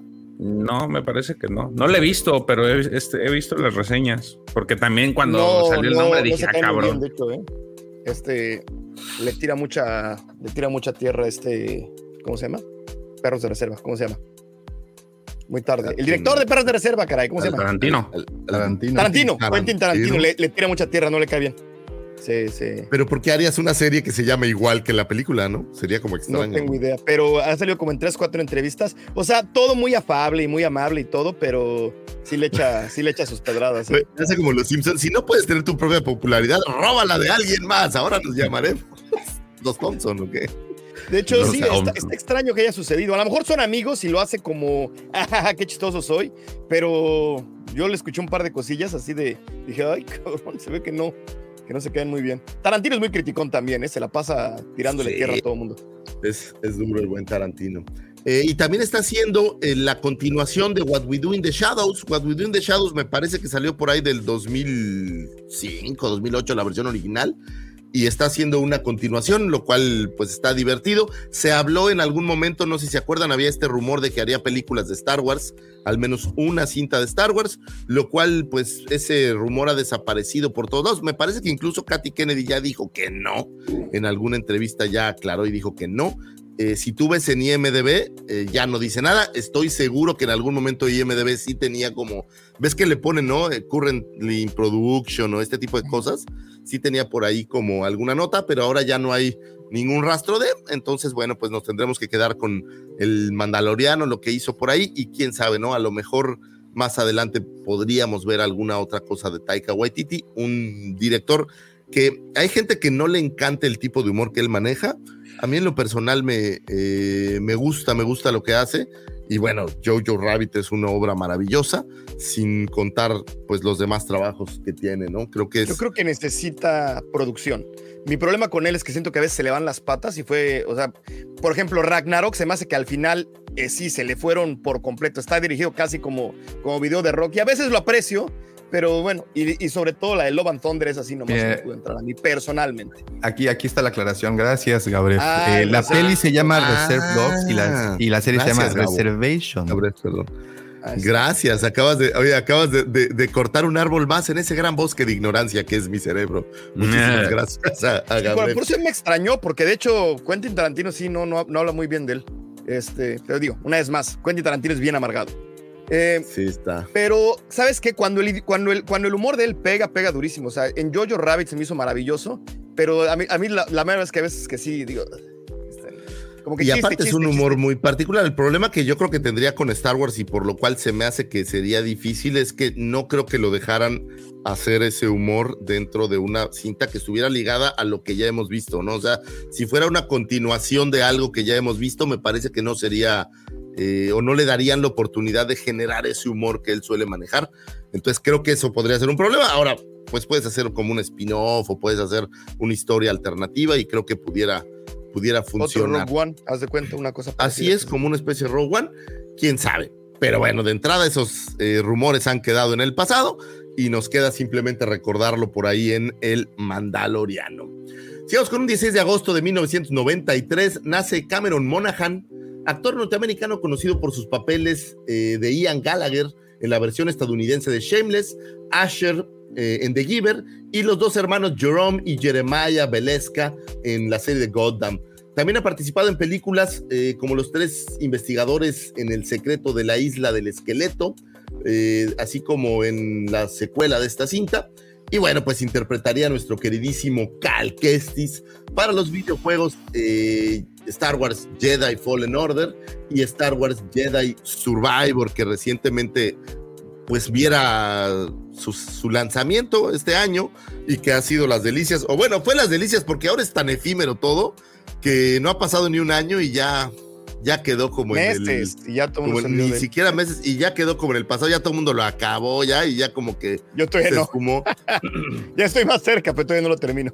pero se- como que se esfuma, es muy rápido, ¿no? Cómo se esfuma esto este tipo de interés. Estaba yendo viendo ayer, por cierto, la casa de los de los famosos y, y, o sea, ya se va a acabar el domingo y cuando se acabe, ya desapareció, o sea, el, el interés, el, el estar encima. conexión mamalona de Star Wars, la casa de los famosos. A hueso, vamos, Poncho de Nigris, ah, no. Y- pero lo que, lo que es muy cañón es cómo las cosas hoy en día tienen una gran popularidad y, y tienen una, desaparecen muy pronto. Digo, el juego de Jedi, el Survivor, me parece, ya no veo a nadie hablando de, a lo mejor sí lo hay, pero ya no en este mainstream que fuera en, en el momento en que se, se detonó. Y creo que pues es un mundo que va tan acelerado que ese es el gran problema para las casas productoras que tienen que estar produciendo, produciendo, produciendo, produciendo, porque el excitement termina, pues a la hora que ves el último capítulo de la serie de Luis Miguel, pues ya se te acabó el excitement y te vas a ver, eh, el- pues no sé, ¿no? Casa de los Eh, famosos. Pancho la Villa. casa de los famosos o Pancho, sí, o sea, es, es muy rápido, ¿no? ¿no? ¿No no les parece que ahora los, las cosas llegan y se van tan rápido como por Es ahí que- leía en la historia sin fin, eh, en la segunda parte del libro, porque en la película ves como la primera parte nada más, y habla de este desierto que crea en donde todos los días florece una selva preciosa y todas las noches se convierte en un desierto totalmente desolado. Y me parece que es un poco como esa dualidad hoy en día de, de los productos que se generan, ¿no? Sale, es un hit, todo el mundo lo adora, lo llenan la taquilla. Ahí tienes Avatar, ¿no? Que fue taquillerísima, creo que es el tercer lugar ya de taquilla. Y hoy en día, ni quien se acuerde otra vez de, de Avatar, ¿no? O sea, como que es luz y sombra que muy eso es- rápido. Es demasiado, ya hay demasiadas cosas. Antes este tipo de juegos eh, eran uno al año, dos, y la gente los jugaba por meses y veías youtubers jugarlos y jugarlos y jugarlos y había este, el, que, el, el que los terminaba jugando con un... Con, un, con unos bongos y ese, todo le sacaba, todo lo habido y por haber, o sea, en serio, y ahorita es, no, pues el que sigue, el que sigue, el que sigue, porque hay demasiado contenido. O sea, salió este y luego salió Final Fantasy este, 16. Dice, Yo soy fui, Yoshi, un saludo. Buenos días. Y pregunta, ¿a quién le agarraron los aguacates esta semana? Desafortunadamente, bueno, no. No, no, mejor Yo- me callo. Yo diría, no tenemos información, mi querido, yo soy Yoshi al respecto. Tenemos teorías, ¿no? Hay gente que le gusta y, y que, y que sucede, pero no tenemos, digamos, que ningún dato para confirmar absolutamente nada. Solo sabemos que no está por aquí Pepe Mendoza. Entonces, este, pues bueno, no sabemos. Ni, Puede- ni- puede Sergio, ¿no? Del profesor sabemos que no es el caso. No, no, no, no. de- de- yo soy un abrazo, de hablar güey. de él en una luz negativa, por favor, sí. O sea, Sí, sí. Pero no, no sabemos. Yo soy Yoshi. Y bueno, pues señores, el señor Cameron Monaghan, todo mundo tenemos este sueño, porque a veces pasa, ¿no? Pasó con eh, la versión anterior del videojuego de eh, Force Unleashed, que como tenías al, al actor que había hecho al personaje, pues siempre había la esperanza de que hubiera un live action. Y creo que con Cameron Monaghan puede pasar algo similar en que todos tenemos esta esperanza de decir, güey, ¿te imaginas si hicieran el live action de Jedi Survivor? Puta, estaría buenísimo. Sin embargo, eh, no sé si eso se ve posible, ni siquiera creo que haya chismes o algo parecido, ¿no? Pero bueno, pues siempre queda la ¿dónde podría esperanza. entrar? ¿En qué producto corriendo realmente podría entrar? Pues no sabes qué le pasó, puede salir en Azoka, güey. Bueno, pero, O sea- pero ya no, pero tendría que estar cuántos años más grande. O sea, en Pues- de esta edad, de esto, de la edad que tiene el actor, ¿en qué producto podría Tenemos el mundo entre mundos, ¿importa realmente la edad? Bueno, sí. O sea, Pero estaría chafa, ¿no? Eso sin duda alguna, ¿no? Me recordaste, antes le mando un saludo a mi amigo el Puis. Jugábamos un juego como Dungeons and Dragons de, de rol, pero de Marvel. Y éramos bien pepinos, la neta, nuestra imaginación era bien limitada. Y de las 90 historias que jugamos, como 95, terminamos abriendo un portal y aventando al enemigo al portal. Entonces ya decía el Puis que era nuestro como Dungeon Master. Eh, nos decía, güey, es que tienen que inventar otra cosa, güey. Ese, ese recurso ya lo usado mil veces, pero siempre funciona. Entonces era una cosa, una cosa curiosa. Pero bueno, pues señores, esperemos que sí suceda, esperemos que sí haya algo live action. Para mí creo que el momento en el que yo vi a BD-1 en el capítulo de... ¿Fue el libro de Boba Fett o era Mandaloriano? Libro de Boba. Mandalorian, ¿no? El libro de Boba No. Fett Fue Boba. fue... En yo la neta sí, se los digo así, pensé, digo, ay, güey, van a sacar aquí al, a- a- al buen Cal Kestis. Sin embargo, no sucedió. A lo mejor plantaron la semilla, como se dice en ventas, plantaron la semillita y está una semilla ahí que puede crecer en algún momento y a lo mejor un día va a llegar a- con Pelimoto y le va a decir, mira, sister, te dejo a este muchacho para que lo cuides, yo tengo que irme a no sé dónde y bueno, pues a lo mejor puede Tánalo, suceder, ¿no? Oye, A Tánalo. no lo acabado, pero imagino que se quedó en Tanalor, ¿no? Pues ahí, bueno, Tanalor no es, no es teóricamente como otro universo aparte. Pues mira, te lo spoilearía, pero mejor acábalo.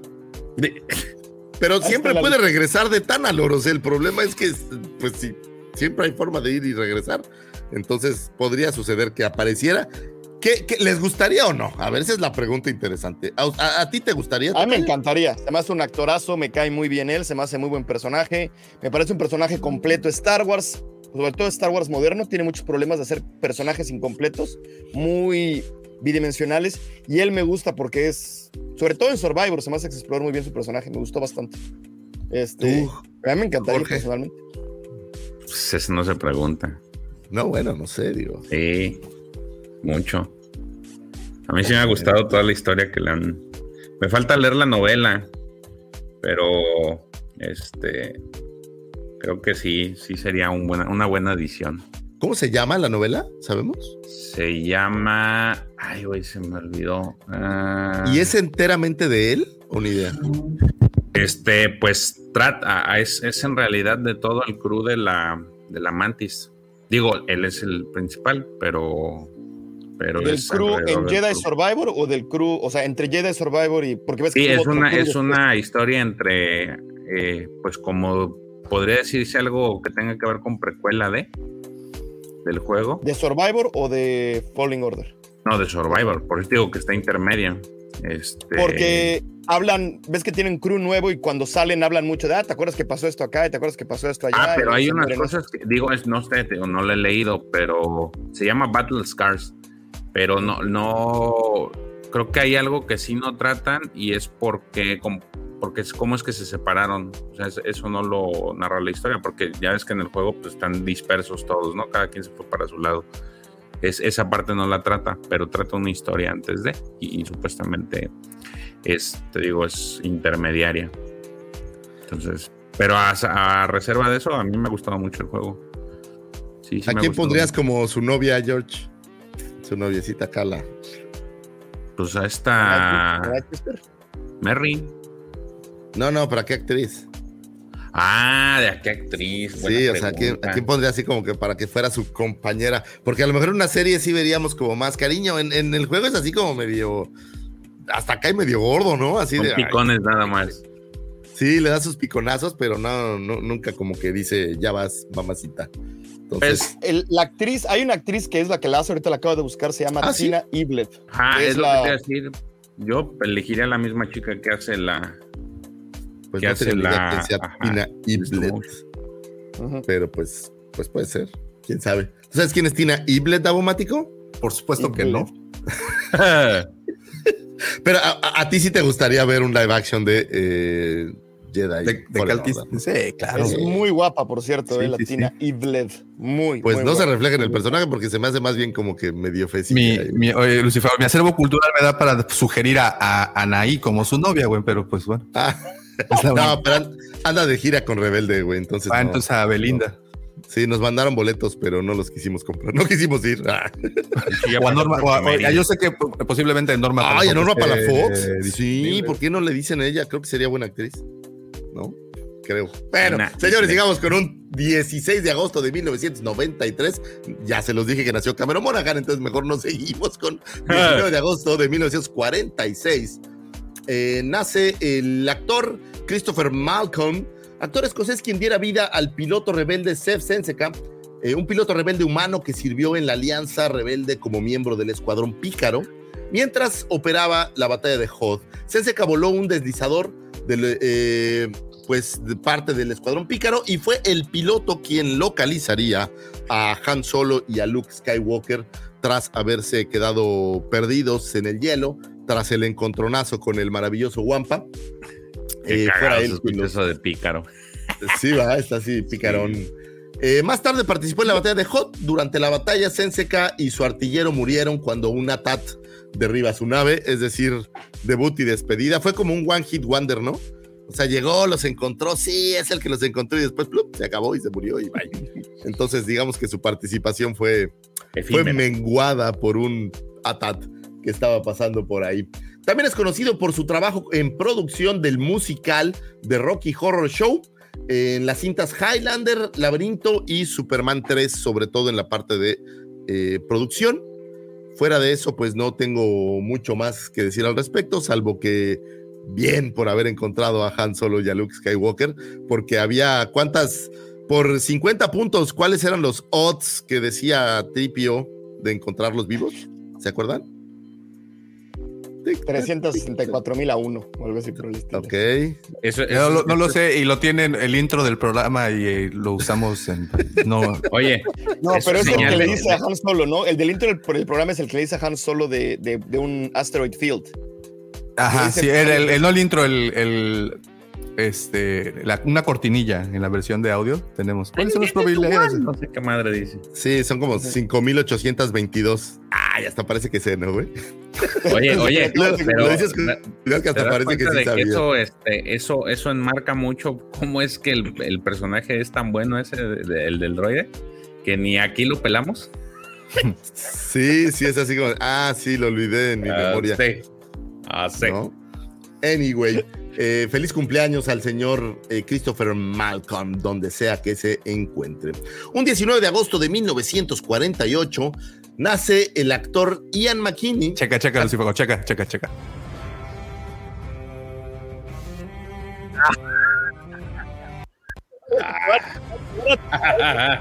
O sea, Davomático se regocija te van a tirar. cada vez. Escuchen. Chinito, Para los que nos están escuchando y no saben de dónde es esa música tan chafa, es. No, es- espérate, callo. Así terminó la amistad. Sí, sí, sí. Cada vez que, que, Ay, que si conecta rascándole a un los personaje de no con- terminó. con Game of Thrones, Davomático tiene un.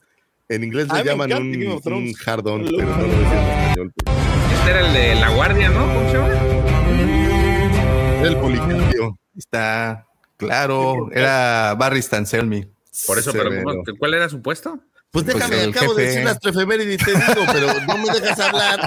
Ponen una música, quién sabe sacada de dónde. Y pues esto es de Star Wars. Entonces, si quieren Juego de Tronos, váyanse al podcast hablando de Juego de Tronos, traído por Davomático. Pero estamos para hablar de Star Wars. Oye, no te calles, espérate, ¿en serio no te gusta Juego de Tronos? O sea, ¿en serio tienes un problema con Juego de Tronos? No, sí me gusta, pero te voy a platicar una historia, Tocayo, que por tu recién llegada a este programa no conoces. Yo no había visto Juego de Tronos nunca y me puse a verla solamente para poder entender la mente siniestra de Davomático y, y porque todo el tiempo hablan de Juego de Tronos y ya me tenían hasta la madre, la verdad. Entonces, lo mismo pasó con Breaking Bad, by the way. Y entonces, pues me puse a ver Juego de Tronos y sí está buena. El final, no, como a muchos, no me encantó. Pero la serie, pues está buena, entrega, ¿no? O sea, tiene, muere todo mundo, me- es muy bloody, entonces eso está maravilloso. Y, y tiene un amor platónico por ahí perdido que es esta, la Emilia morenita asistente de Khaleesi. No, no, no, esta morenita Ay, se le echan regacho, perdón, spoilers. Esa se le Se echan llama Me- este, ay, ¿cómo se llamaba el personaje? Meshe o salen rápidos y furiosos. Ándale, ella me No la vi ahí, pero La de se me Chinitos, hace- ¿no? La Sí. Guapérrima, guapérrima. Esclava, híjole. guapísima la chava y es, es así de esos de. ¡Oh! Y aparte, cuando ves Game of Thrones y ves el primer capítulo, dices, ¿what? Oh, está fuerte, ¿no? Mi Sunday, exacto. Mi Sunday, Mi Sunday, gracias. mi Sunday. Gracias, Joe. Gracias, Joao. Y tenía un, una, me enamoré de ella, entonces dura poco la señorita Missandei, pero la serie pues sí está buena. Ahora, regresando al mundo de Star Wars, eh, el señor Ian McKinley, actor irlandés quien diera vida al general John Dodona para la cinta Rogue One. Dodona oficial, eh, era un oficial militar humano del planeta eh, Comenor, eh, quien primero sirvió a la Armada de la República durante las guerras clon y después como general de la rebelión contra el Imperio Galáctico.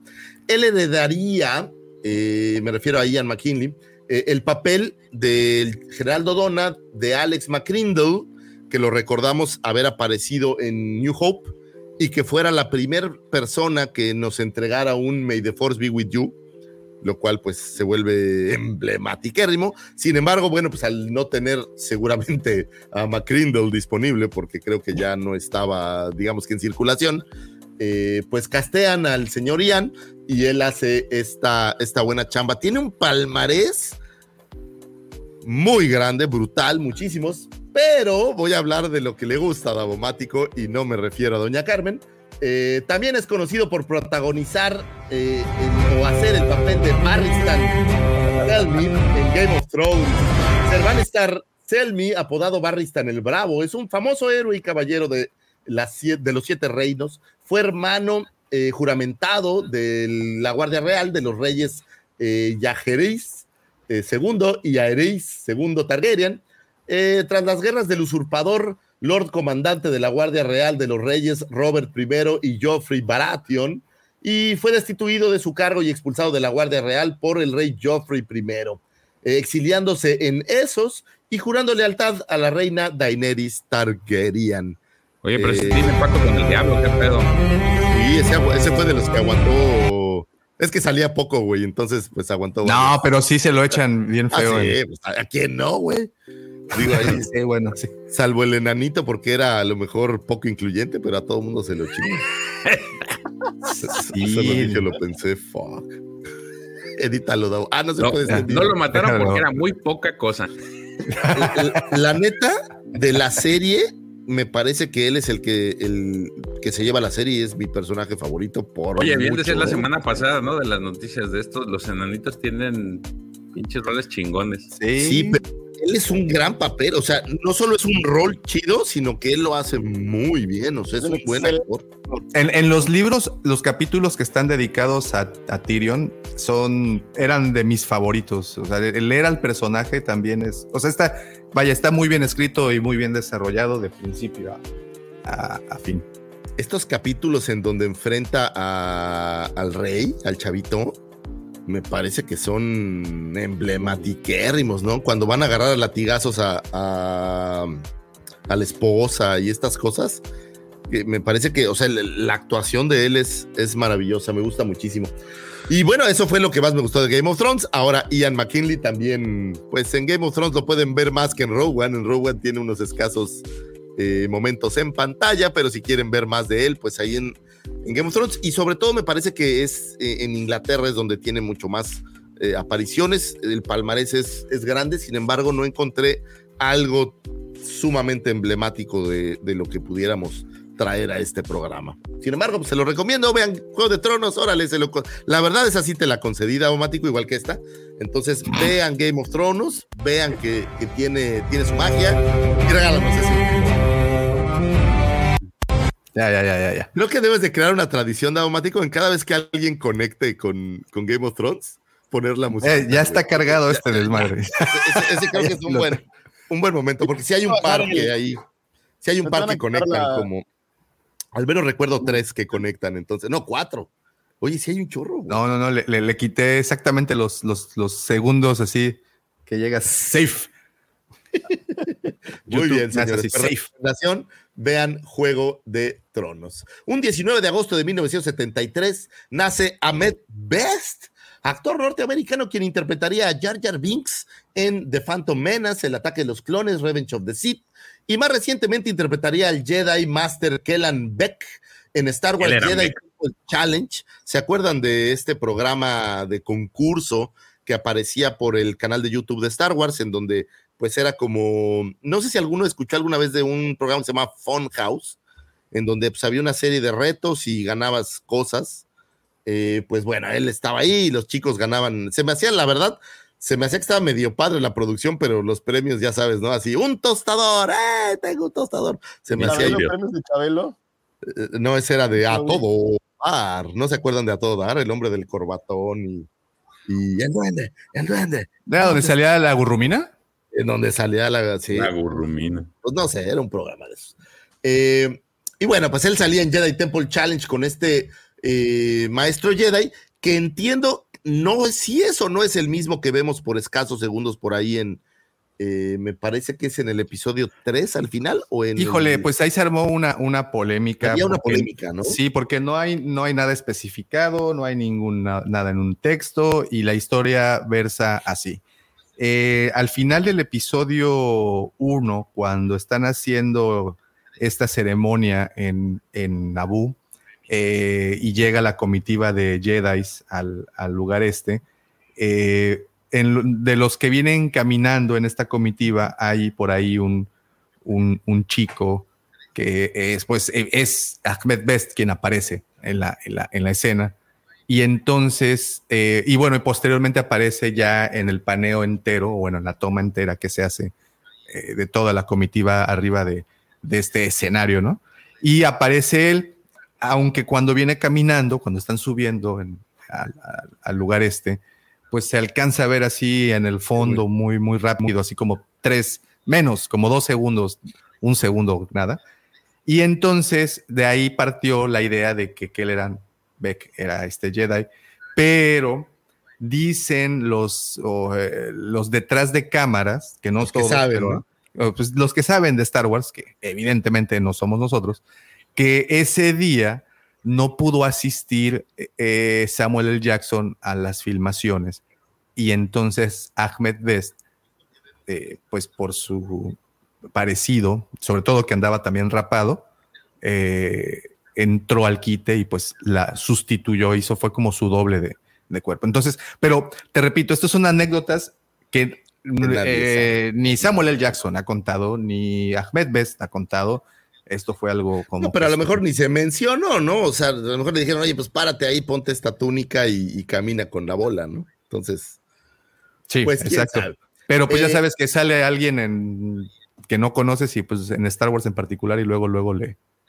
Le buscan quién es. Le Le ponen muñeco.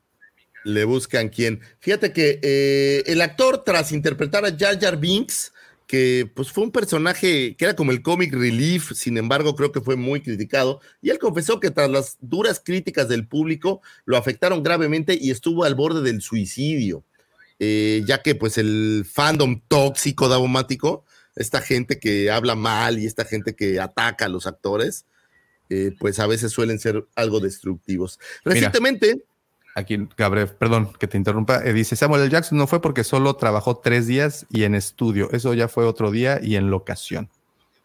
Ahí está, ya ves. Gracias, eh, Gabriel. Eh, recientemente nos regaló, nos regalaron, voy a decir, una gratísima aparición en el episodio 4 de la tercera temporada del Mandaloriano, repitiendo el papel del maestro Jedi Kelleran Beck. O sea, conectaron Jedi Temple Challenge con la serie. O sea, es estas conexiones cameicas que suele hacer ahora Star Wars y que son las delicias de todo mundo.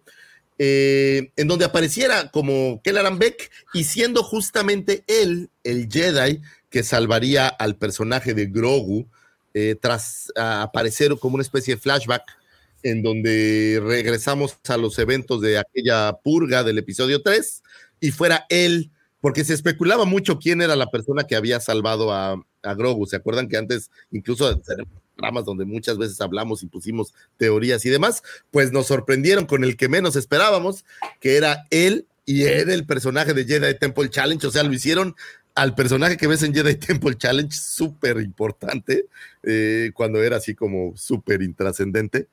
Eh, y bueno, pues al final creo que a todo mundo le hizo feliz. Fue de, como, me, es como ese meme de Leonardo DiCaprio, ¿no? Que aparece. de, Yo, yo sé quién es, yo sé quién es. yo sé quién es, yo sé quién es. Eh, y bueno, pues fue algo, algo lindo. Jar Jar Binks fue un comandante militar y político Gungan durante la invasión a Naboo y las guerras clon. Eh, antaño expulsado de la sociedad Gungan debido a su comportamiento torpe. En el año 32, antes de la batalla de Yavin, recuperó el favor de su gente al ayudar a asegurar una alianza entre el jefe Gungan Robert Nath y la reina Padme Amidala de Naboo. Una alianza vital para por fin eh, poner fin a la invasión de la Federación de Comercio en su mundo natal. En los años que siguieron, Bing se convirtió en un representante del pueblo, de su pueblo en el Senado Galáctico, sirviendo junto a Amidala una vez que se convirtió en senadora del planeta. En el año 22 antes de Yavin, 10 años después de la crisis de Naboo, las crecientes tensiones entre la República Galáctica y la Confederación de Sistemas Independientes amenazaron con un brote de guerra galáctica a gran escala. En ausencia de la senadora Amidala, cuya vida estaba bajo amenaza por asesinos separatistas, Binks fue convencido por el canciller supremo Chef Palpatine para poner eh, la moción o hacer la propuesta de que el canciller recibiera poderes ejecutivos de emergencia para formar un gran ejército de la República y con esto prácticamente le da el banderazo de entrada al imperio. Eh, entonces, pues se recuerda dentro de esta saga como uno de estos grandes eh, pues errores, ¿no? De la saga, el gran flop que cometió el joven Jar Jar Binks al, tratar de ayudar, pues le dio todo el poder a Palpatine y obviamente pues de ahí se agarró y ya no se bajó, ¿no? Como, como dicen, como caballo de hacienda, ¿no? Se subió Palpatine y de ahí agarró todo el poder, eh, crearon este, o bueno, aprobaron que él tuviera poder supremo, seguían haciendo clones y pues básicamente tomaron el poder completo de toda la galaxia. De acuerdo a la tercera entrega de la novela Aftermath, eh, Empire's End, todo Naboo odiaba a Jar Jar Binks tras haber sido el, el pues que pondría realmente en, en, fuerza a Palpatine y lo rechazaba por haberlo ayudado a la creación del imperio. En esta novela, eh, un refugiado llamado Mapo se encuentra con un Gungan que trabaja como payaso callejero en las calles de Naboo al presentarse, el payaso revela que se llama Jar Jar. Misa Jar Jar es lo que le dice. El Gungan explica que durante el pasado cometió muchos errores. Eh, y bueno, por lo tanto, se sobreentiende que Jar Jar terminó, digamos, en las calles divirtiendo niños, pues porque fue repudiado por todo mundo. En este caso, pues imagínense, a, a Best le sigue cayendo piedras, ¿no? Porque no solo ya era un personaje no tan agradable, sino que aparte el personaje hacía cosas que hacían que todo fuera mal, ¿no? Entonces, una cosa curiosa, pero bueno, me encanta cuando estás leyendo Aftermath y lees esa parte que me parece que no tiene tanto que ver con el libro. O sea, lo, lo lees y como que es un pedacito, es, es, un capitulito. ¿Sabes qué se me hace a veces el primero de Aftermath? Eh, como un epílogo de, del, del episodio 6. Sí, un poco, ¿No? un poco así, un poco así, porque es, es, curioso que hay estos episodios que no tienen tanto que ver con la novela como tal, pero bueno, pues te dan cierta información adicional, lo cual, lo cual siempre es agradable, agradable tenerlo. Si veremos nuevamente al señor eh, Ahmed Best haciendo este papel de Jedi o de Jar Jar, pues lo veo complicado. Ya con su mega cameo, pues ha de estar muy feliz. Y esta foto que tenemos aquí, Daumático, es él apareciendo en eh, el Mandaloriano. Clones, ¿no? no, no, no, en, en, la guerra de los clones, el ataque de los ¿Ah, clones, sí? perdón. Sí, ¿Ah, cuando sí? entran a, persiguiendo a Sam Wiesel, ¿Al bar? cuando entra Obi, oh, wow. él, es, él, está ahí en el bar. Y como dato curioso, eh, es de los pocos personajes que tiene eh, pues figuras, dos figuras de dos personajes en, de la misma película porque en esta película aparece como Yayar eh, en, la, en la colección de esta que apareció junto con la película del ataque de los clones, la que salió en el 2002.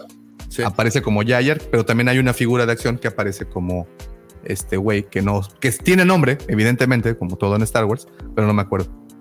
No, y, y, y, eventualmente yo supongo que nos van a dar una figura de del maestro Jedi Beck. Uy, sí, cuenta con ella. Que, van a agarrar los, los, los grupo, van a agarrar los, los, van a agarrar los este Mace Windows que no se vendieron. Sí, sí, sí, dale una, una Nada más pintadita y ponle tantito ¿no? cabello. Ponle barbita y vámonos. Y listo. Con todos los grogus de los pastilleros, ¿te acuerdas? Con Sí, los que quedaron ahí pendientes, vámonos, ahí los vamos a tener. También. Entonces, espérenlo, señores, muy pronto su figura de acción de Kellerman Beck. Un 19 de agosto de 1973 nace Nina Fallon, eh, coordinadora de efectos especiales en ILM para el ataque de los clones y la revancha de los Hits. Sería la tercera actriz en interpretar a Stas Ali, quedando sin ser acreditada en la cinta. Eh, aparentemente la actriz que originalmente iba a desarrollar el papel no había podido estar ahí y pues le dijeron, a ver, ¿a quién tenemos? Ya sabes, ¿no? Como es la costumbre de Lucas, ¿no? Pues ¿quién, quién no anda haciendo nada? Así, no, pues yo estoy aquí de bulto, órale, es el pásale. pendejo. Sí, pásale y échate sí, eh, 30 segundos de papel y es que consigue ser una maestra Jedi eh, de pelos que siempre pensé que sus pelos eran como un moco de guajolote. No sé si realmente lo sean o sean cabellos diferentes. Sin embargo, bueno, pues ahí la tenemos. eh, que debe de haber sido divertido interpretar a estos Jedi y quedar inmortalizada dentro de la saga. Su desempeño como coordinadora de efectos especiales la ha colocado en cintas de la talla de Matrix, Resurrecciones, El despertar de la fuerza, Ant-Man, La era de Ultron, eh, la versión de Thor de Un mundo oscuro, eh, Total Recall, la reedición de Total Recall, John Carter, El origen, eh, Terminator Salvation, Viaje al centro de la Tierra, La brújula dorada, 300, Misión Imposible 3, Van Helsing, eh, y por ahí Terminator 3. Es decir, ha estado involucrada en muchísimas cintas de estas que son muy, voy a decir, muy efectos especialesosos. eh, cintas muy visuales que tienen muchísimas cosas sucediendo. Y bueno, pues la recordamos con cariño a ver si un día nos manda un saludo. Imagínate que te manda un saludo. Hey, saludos a la cueva del Wampa. Hablando de Star Wars, automático. No, You pues, are en my hero. momento. Una cosa así sería, sería, sí, te, Le deposito en donde me Sigue, diga. sigue Sí. estando en Industrial Light and Magic. Todavía a la fecha sigue trabajando ahí. Eh, fíjate que no lo sé, pero asumo que sí. Eh, lo la película más, más nueva, digamos, o más reciente que veo por ahí es. eh, pues Matrix Resurrecciones. No, ya tiene muchísimo tiempo. Ya no veo películas como más, más actuales. Entonces, pues quién sabe. A lo mejor sigue por ahí trabajando en alguna cosa parecida. No lo sé. Eh, tendríamos que, les prometo buscarlo para el próximo, para el próximo año. Ahí le echaremos un ojo a ver qué sigue haciendo. Eh, Porque hay que llenar el. que llenar Sí, porque hay que llenar el, el- el tiempo. Sigamos, señores, con un 20 de agosto de 1980 nace Howard Phillips Lovecraft y la única razón por la cual hablo de este señor es porque su imaginación creo que apoya a, a muchos de los imaginadores actuales, incluidos al señor George Lucas. H.P. Lovecraft fue un escritor estadounidense, eh, autor de relatos y novelas de terror y ciencia ficción. Se le considera un gran innovador en el cuento de terror. Él eh, aportó su propia mitología, conocida como los mitos de Cthulhu, desarrollada eh, en colaboración con otros autores, quien actualmente tiene una vigencia pues interminable, ¿no? Él, él hizo su, él creo que hizo algo parecido a lo que generó Star Wars. Hubo una semilla y luego la gente siguió aportando y eso engrosó eh, pues digamos que su, su culto o su universo. Eh, constituye un clásico del horror cósmico, una línea narrativa que se aparta de las tradicionales historias de terror sobrenatural y él se va más por el satanismo, fantasmas y obviamente estos monstruos eh, Extraterrestres gigantescos. también, ¿no? eh, extraterrestres, incluye elementos de ciencia ficción, como por ejemplo las razas alienígenas, los viajes en el tiempo y la existencia de otras dimensiones, que pues Star Wars tiene de todo, ¿no?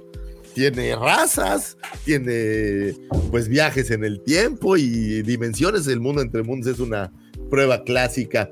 Eh, su legado abarca literatura, ensayo, historias de cine, música, juegos de mesa, videojuegos y al muchísimos destacados, ¿no? Por ahí eh, Jerusalem Slot, eh, Pesadillas y Alucinaciones de Stephen King, eh, el cómic Providence de Alan Moore, los grupos de rock como Metallica y Iron Maiden se han inspirado en sus historias, los juegos de rol como la llamada de Cthulhu, videojuegos como Alone in the Dark o Prisoner of Ice.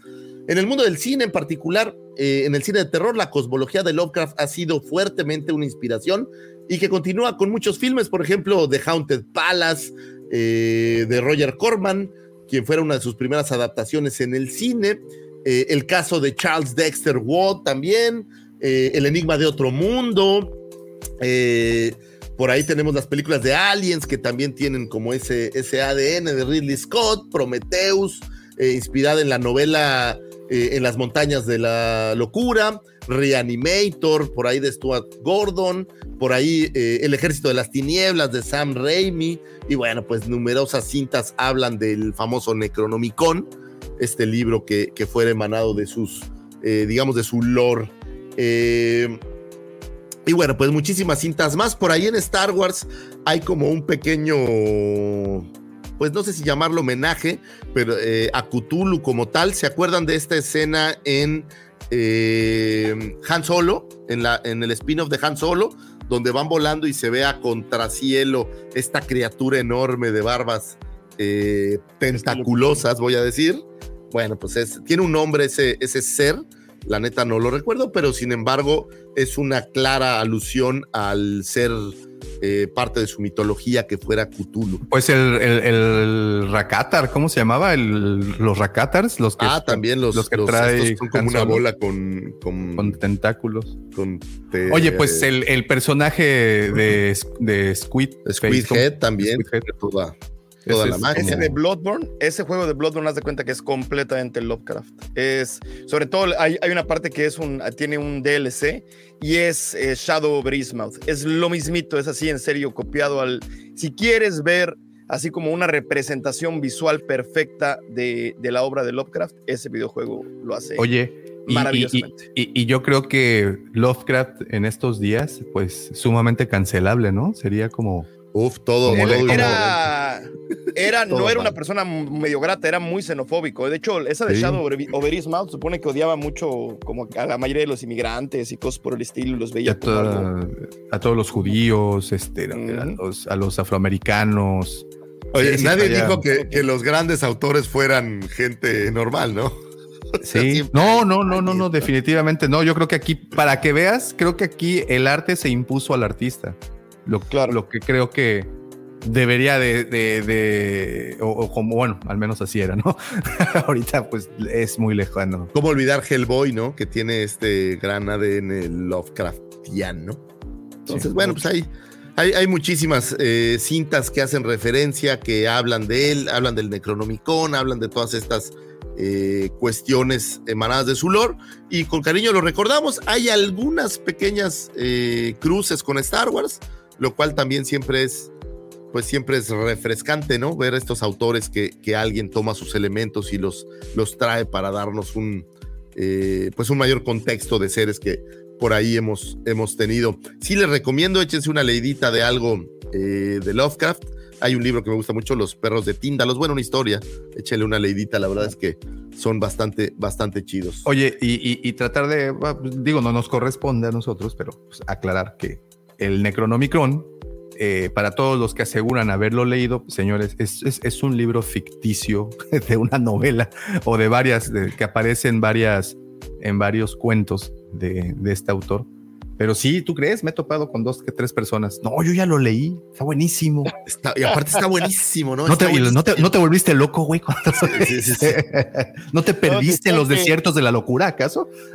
Nah, bueno, No, ¿te pero- acuerdas que había unos rumores en los 2000 de que si lo leías, que si que en Sanborns estaban, estaban vendiendo unos que venían este, con, con piel. Con piel que- sintética. que pero, ajá, pero que decían, no, no, no, hay, hay unos por ahí que te encuentras que es piel, es piel humana, güey, no mames. Ahora, oh, sí hay No, por ahí algunas versiones eh, ficticias, pero son como, yo he visto un par, pero haz de cuenta que son como, eh, como hechizos, güey, o sea, literal como versos, o sea, es una cosa, pero digo, es, es, es parte del lore, ¿no? O sea, es parte del, Claro. De, de- sí, de- sí, de sí. esta, de esta magia eh, que tenía este Lovecraft, ¿no? Y obviamente, pues es como leer el, el libro de los Wheels, ¿no? O sea, pues sí, pues es una historia que alguien se puso a Digo, escribir. a alguien, como, Claro. como bien dices, a alguien se le ocurrió o a alguien se le puede bien ocurrir hacer una, un custom.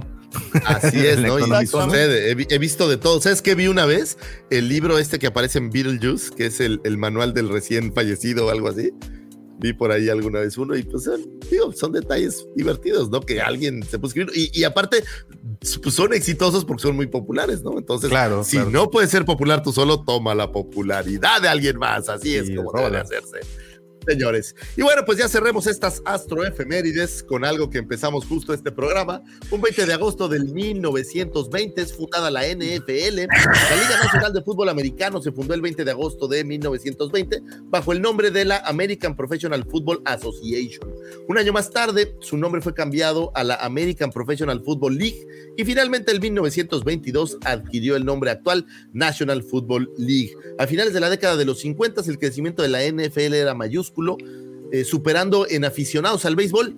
Diversos empresarios buscaban invertir en nuevas franquicias, por lo que fundaron una nueva liga llamada la American Football League. Y el 8 de junio de 1966, las dos ligas decidieron fusionarse definitivamente para crear el partido definitivo de los grandes ganadores, es decir, el Super Bowl. En su inicio, 11 equipos confirmaban la liga, eh, incluyendo algunos de los primeros equipos que hasta la actualidad se conocen, como los Green Bay Packers, Detroit, eh, que antes eran los Decatur Stylies, eh, por ahí los Osos de Chicago. Y bueno, pues hoy en día tenemos 32 franquicias divididas por mitades entre Conferencia Nacional y Americana, y cada una tiene cuatro divisiones, eh, pues que son norte, sur, este y oeste, y cada una de ellas, bueno, pues cuenta con cuatro equipos sin duda alguna, pues aquí somos muy fans de la NFL y por eso me tomo el atrevimiento de traer esta colación. Probablemente si tú eres fan de Star Wars y te vale madres esto, pues no te interese, pero para efectos nuestros la verdad es que es siempre reconfortante hablar de la NFL. Es parte del fandom que de cosas que nos trae el poder hacer este programa, porque no solamente se habla de Star Wars, sino hablamos de cosas que nos gustan en general y la NFL pues es parte de ello. Por eso de repente nos ven a hablar de Lovecraft o nos ven a hablar de las canoas. No, pero tienes una referencia en la. NFL con Star Wars. Eh, El estadio de los Raiders. El estadio de los Raiders es una gran referencia, llamado con mucho cariño la Estrella de la Muerte, eh, que hay declaraciones por ahí muy divertidas, donde le preguntaban al coach de aquel entonces, a nuestro querido Chucky, que ya no está siendo coach, pero le decían, oye, güey, ¿no te parece como una mala referencia decir la Estrella de la Muerte, que es una, pues, una nave que destruyeron? Y decía, pues me vale madres, es la Estrella de la Muerte, soy imponente, y pues por eso le llamamos así. Y efectivamente es, eh, pues el con cariño se le apoda de esa manera, un estadio, por cierto, maravilloso, lo que yo les digo. Más, ¿te acuerdas en los noventas que los Raiders eran los, les decían que eran los reyes del Monday Night? Porque como por tres temporadas jugaban muchísimo en Monday Night Sí. y se convirtió en un espectáculo gigantesco. La gente iba disfrazada y muchos iban disfrazados de Star Wars. Había muchos Darth Vaders con, con, con logotipos de, de Raiders y cosas por el estilo. Sacaban siempre las fotos y siempre venían o de gladiadores o de, o de O Darth de Vaders. Vaders o de tiene- emperadores. tiene o yo no sé, supongo que los colores, ¿no? A En aquel mejor. entonces daban como, como esa sensación. Eh, es un equipo maravilloso, los Raiders, perdonen que hable de ellos. Eh, aunque no hayamos ganado No, nada mira, en los no, no, últimos no. 30 años, pero Aquí está Pero Dark bueno. Cannibal sacando la bandera. Eso, Dark Cannibal, yo sabía, carnal. Raiders Nation. Éramos Rule. Raider Nation, vámonos. Y bueno, pues felicidades para todos los que son fan de la NFL porque acaba de, de arrancar con la pretemporada, viene la temporada pronto y pues es entretenimiento eh, divertido y de calidad. Entonces, pues felicidades a la NFL por, como siempre, cumplir, cumplir años. Señores, estas fueron las astroefemérides. Espero que hayan encontrado información útil y valiosa para iniciar su fin de semana, para abrir conversaciones, para ligar, para que te corten, así de, oye, pues tú no sabes cuándo eh, arranca la NFL y la chava no. Ah, entonces aquí terminamos porque no puedes andar conmigo. Ese tipo de cosas son muy útiles. Gracias, señores, por escucharnos. Muchísimas gracias a ti, señor Lucifagor, por brindarnos toda esa información, la cual ilumina nuestras obscuras cosas. Eres como un faro en, las, en, en- en- en la- una bahía oscura y tu luz Gracias, ilumina esa oscuridad a la cual nosotros llamamos ignorancia. Muchas, muchas, muchas gracias. Very well, Captain. Master, moving stones around is one thing. This is totally different. No, no different. Only different in your mind. You must unlearn Y bueno, también quiero aprovechar y agradecerle a todos los que en este momento están conectados y también los que han estado conectados desde muy tempranito. Muchísimas gracias a todos por sus comentarios. Eh, además de que son muy divertidos, eh, pues complementan mucho y enriquecen tremendamente el contenido del programa. Así es que de verdad y de corazón se los agradecemos. También eh, les pedimos de apoyo, dejen ese poderosísimo like que nos echa muchísimo la mano para que el programa llegue a más, más viewers. Deja tu like, por favor. Dejen ustedes Ahí voy, también estoy aquí. en eso. De- los que están aquí en el panel también dejen el, el Como la like. canción de Bronco, estaba distraído cuando sucedió. Y, y bueno, aprovecho también para invitarlos de nueva cuenta a que visiten la cueva del guampa.com. Ya que estén dentro de la página, busquen el botón que, se, que dice comunidad guampa, le dan ahí y regálenos por favor su correíto, porque todas las semanas se está enviando información útil, valiosa y vital eh, que todo fan y coleccionista pues quiere contar. Se mandan artículos, se mandan promociones, se manda todo tipo de información que como les digo a un coleccionista le puede más que encantar. Entonces una vez que estás en la cueva del guampa.com, buscas la pestañita que dice comunidad guampa, le das clic, nos regalas tu correo y semana a semana vamos a estar así, toc, toc, toc, toc, toc, toc. Buenas, buenas. ¿Tiene un minuto, por favor? No sé cómo dicen los testigos de Jehová, pero bueno. ¿Has escuchado de ¿Ya oíste la buena noticia? Salvador Davomático? ¿Sabe qué pasa el séptimo día? Bueno, ¿Viste la buena noticia? Davomático es, es un ser de luz. Es un ser Les de traigo luz. Amor, Les traigo amor. Les traigo paz. Muy bien. Y habiendo dicho todo eso, es momento de dejar el lugar a nuestro querido brother, el buen George, con las no, no, no, no, no. No, no, no. Noticias. No, no, no, no, no, no, no, Esta semana. No, Seguimos con escasez de noticias, hay que rascarle donde se pueda. Y ahí te Este, llaman Lucifer. No, el tocayo. Ay, vas, tocayo, ay, vas, tenía discúlpame. que llegar de rebote de mi lado. ya. El único que se ha probado que ha rascado Gumaros. No, no, no, no, no, no sé en qué mundo hay un equivalente entre rascar y apachurrar. Son cosas diferentes. rasca y Rascariciar, apachurra. digamos. Como Oye, Polo es Polo rasca, pachurra y gana. ¿Eh? Para que te salga el chiclocentro, güey. Rascahuele. güey. No, espérate. Para que salga el slime. No. Oiga, eh, el, el- como parte de la promoción que están haciendo para Soca, que ya estamos a escasos este, 11 días para que se arranque la serie, eh, Disney ofreció a los suscriptores en Estados Unidos como que una, este, de, la fecha en la que se va a lanzar el producto al día 31, eh, estas exclusivas para comprar en Disney Shop. O sea, están, quien tenga suscripción a Disney Plus, tiene que este, pasar un QR code ahí en la página para que tenga acceso exclusivo a toda la mercancía que se va este, a vender para Soca. Esto es como que de forma previa, porque ya después del 31, pues se va, ya se abre para el público en general, ¿no? Hay cosas interesantes, pues lo principal creo que es lo más llamativo es el- los lightsabers, el set de, de, de de los lightsabers.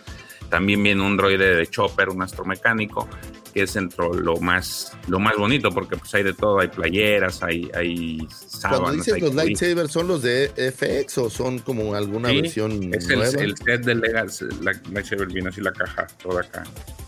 Creo que, no sé si sea el mismo, creo que sacaron uno que era, pa- era de Disney, no exclusivo de Disney. Ahorita el último es un Black Series que está en preventa, de hecho. Pero Ah, es bueno. uno. Es, es uno nada más. Los que No es una cajita. Bien, El que está, los que están bonitos son los de que dicen, Pero los ya, Legacy. ya había salido Black Series de Ahsoka, ¿no? Sí, esa parte no la entendí muy bien. Sí, sí, sí. Aparentemente, no sé, no sé si ves que es uno, pues uno de tamaño natural y el otro que le dicen el Shoto. Sí, el No, pequeño, les- no estoy hablándole a nadie, solamente así se llama el Shoto. Ahora, no, estoy, no estoy diciendo que así se les dice a los Raiders Dolphins, Shotos.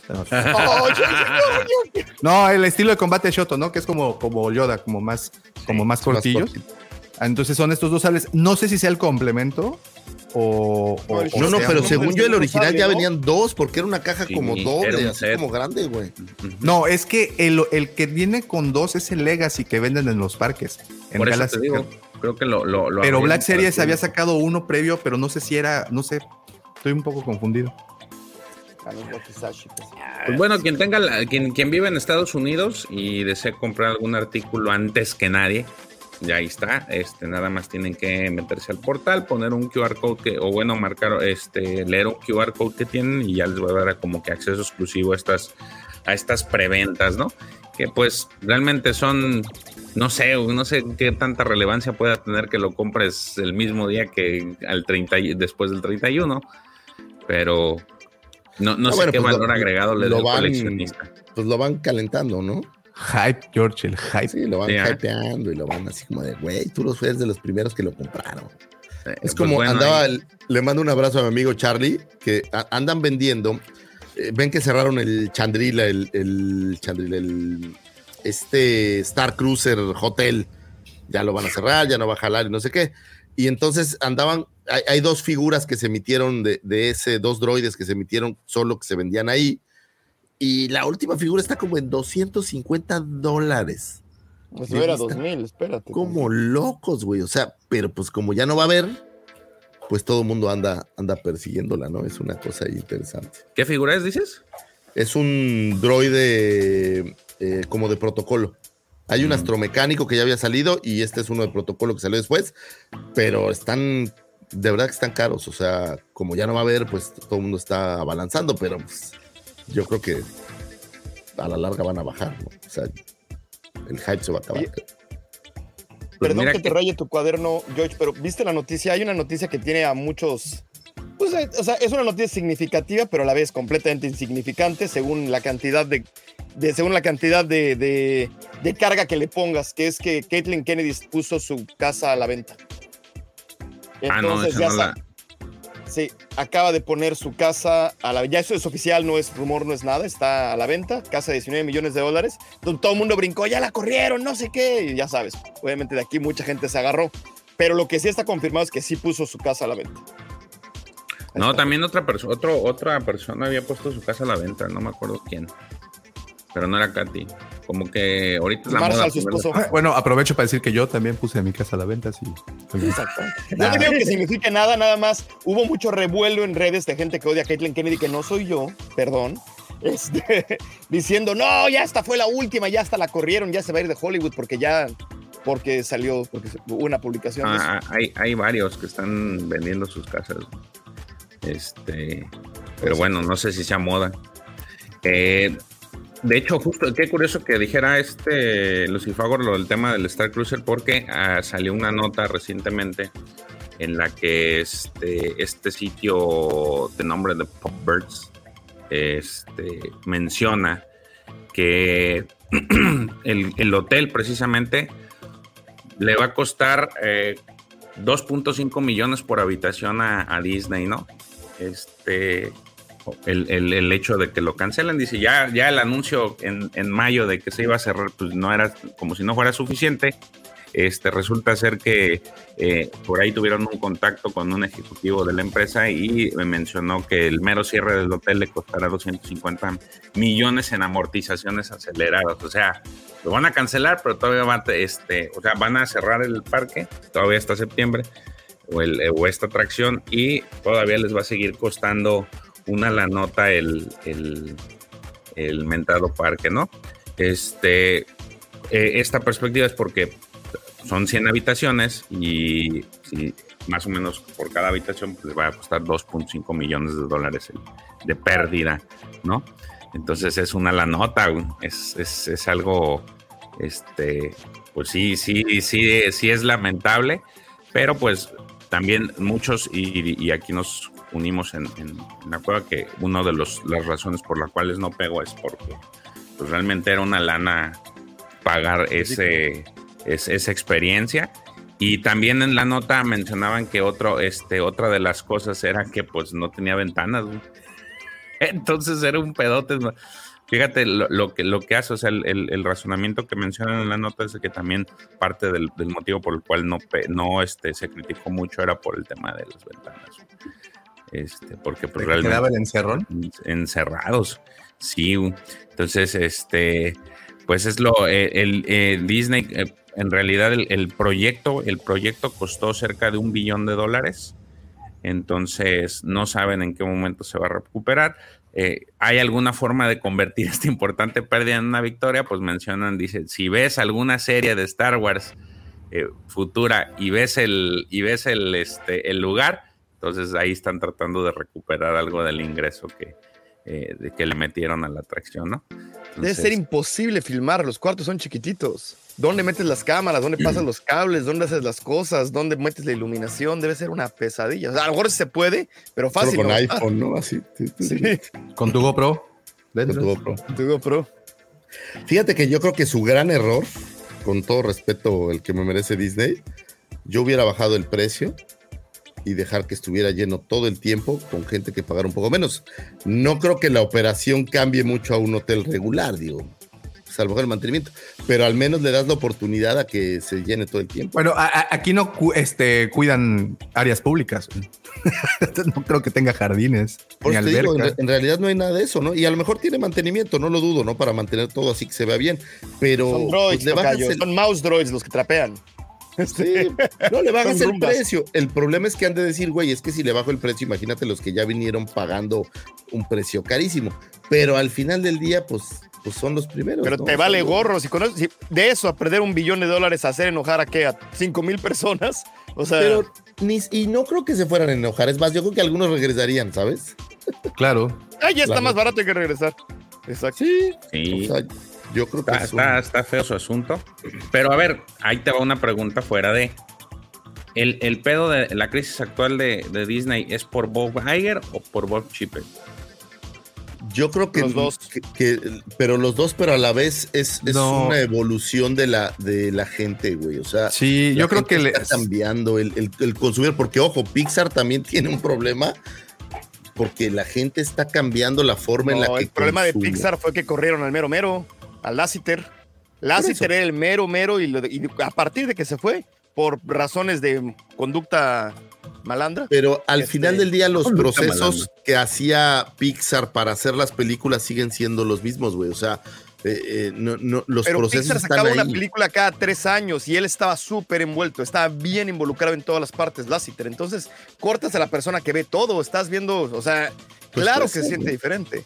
Pero O sea, no, no creo que sea solamente el hecho de, de un hecho aislado, pues. O sea, yo creo que hay, hay toda una sociedad y todo un mundo que está evolucionando y creo que cambia tan rápido que, que no siento que se hayan adaptado tan bien, porque las películas de Pixar, pues, vi elementos y pues sigue estando buena, pero ¿sabes qué le pasa? Siento que empiezan como a repetirse en ciertas cosas, como que es la misma fórmula repetida, no, no siento que innove tanto, ¿sabes? me da esa impresión. Entonces se me hace, digo, ese es el caso de Pixar, pero en general yo creo que Disney necesita como evolucionar un poco más. La gente está consumiendo diferente, creo yo que ese es el, el mayor, eh, el mayor reto. El Creo cambio de estafeta no les ayudó. Yo, yo, yo, yo lo compararía, perdón, con, con un, con un barco dentro de una tormenta. La tormenta es toda la situación que estamos viviendo, toda la, la- la situación tan sensible que hay hoy en día en cuestión de cualquier tipo de temática. Es, está muy frágil todo eso. Entonces, actualmente entre eso, una recesión económica, entre lo que de lo que venimos, o sea, son como muchos elementos que hacen que esta tormenta se convierta más poderosa. Y estos son pues los capitanes de ese barco y se han tenido que afrontar a todo eso con lo que ellos creen que es pues lo mejor. Entonces yo no, yo no le asumiría tanto el problema de que, estén pasando esta crisis Disney completo como corporación, parques, eh, hoteles y, entretenimiento. Yo más que eso es la situación actual está muy frágil y, Disney al llevar este estandarte de pues reyes del entretenimiento básicamente y de la administración del tiempo libre, pues sí se están enfrentando a algo muy grande.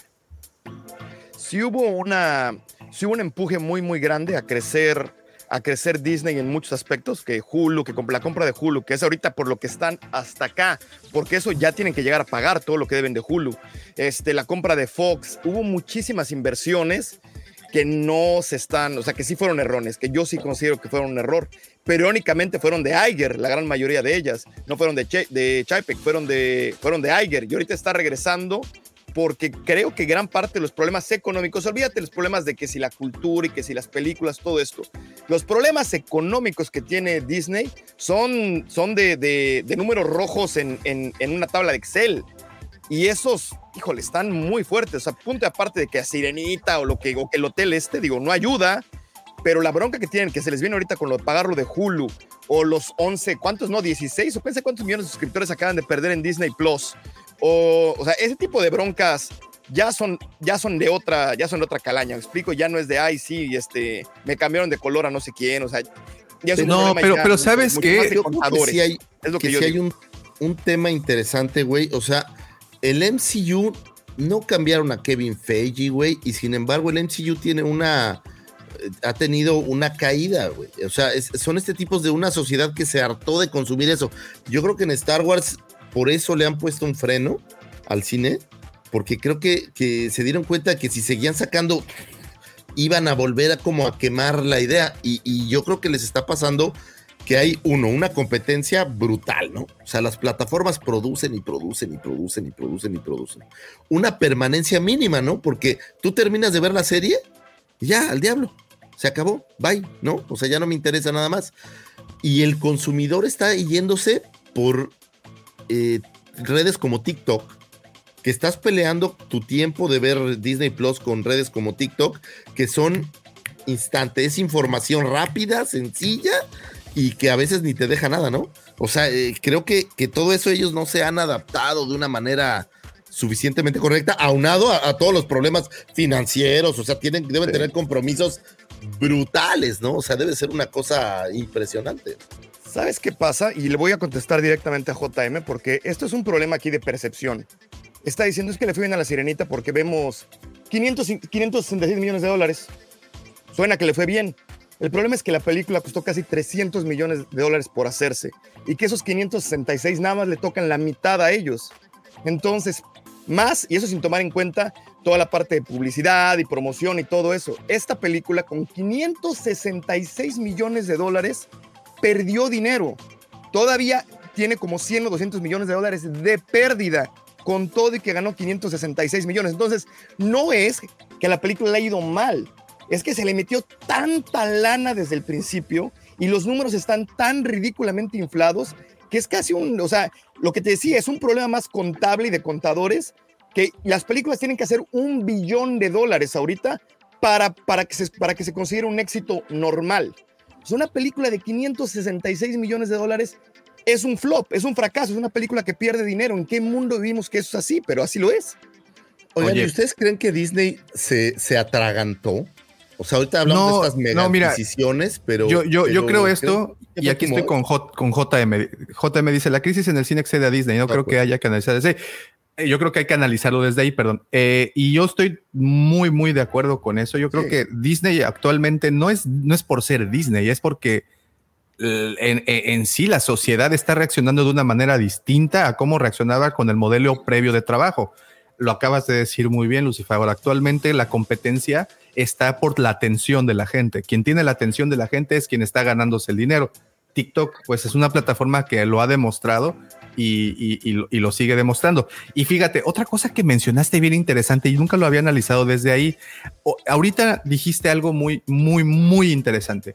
¿Cuántas veces en plataformas, teniendo plataformas como las que contamos hoy en día, eh, ves una serie o una película y no la vuelves a repetir? Yo estaba haciendo memoria de, que hace esta semana vi Endgame eh, y era la segunda vez que la veía después de haberla visto en el cine. O sea, realmente no me había nacido la- la- las ganas de, de volverla a ver hasta hace una semana. Bueno, entonces actualmente toda la asociación de actores está exigiendo un mejor pago por regalías de esas reproducciones y la realidad es de que también hay que aceptarlo. No se están reproduciendo tanto las películas después de haberse visto por una vez. Entonces no creo que haya el mismo número de reproducciones eh, que uno, uno están- consideraría, ¿no? No digo, esa es una entre 20 No, mil cosas. pero a ver, vamos a es que aquí es, yo creo que son dos cosas diferentes. Yo no estoy hablando de la calidad del cine ni nada de eso. Estoy hablando de en general cosas contables, cosas de CEOs, cosas de, de bolsa de valores y de inversión y cosas así. Y el problema de Disney ahorita, lo que lo tiene con el pescuezo no es la sirenita. es que No. tiene que pagar Hulu.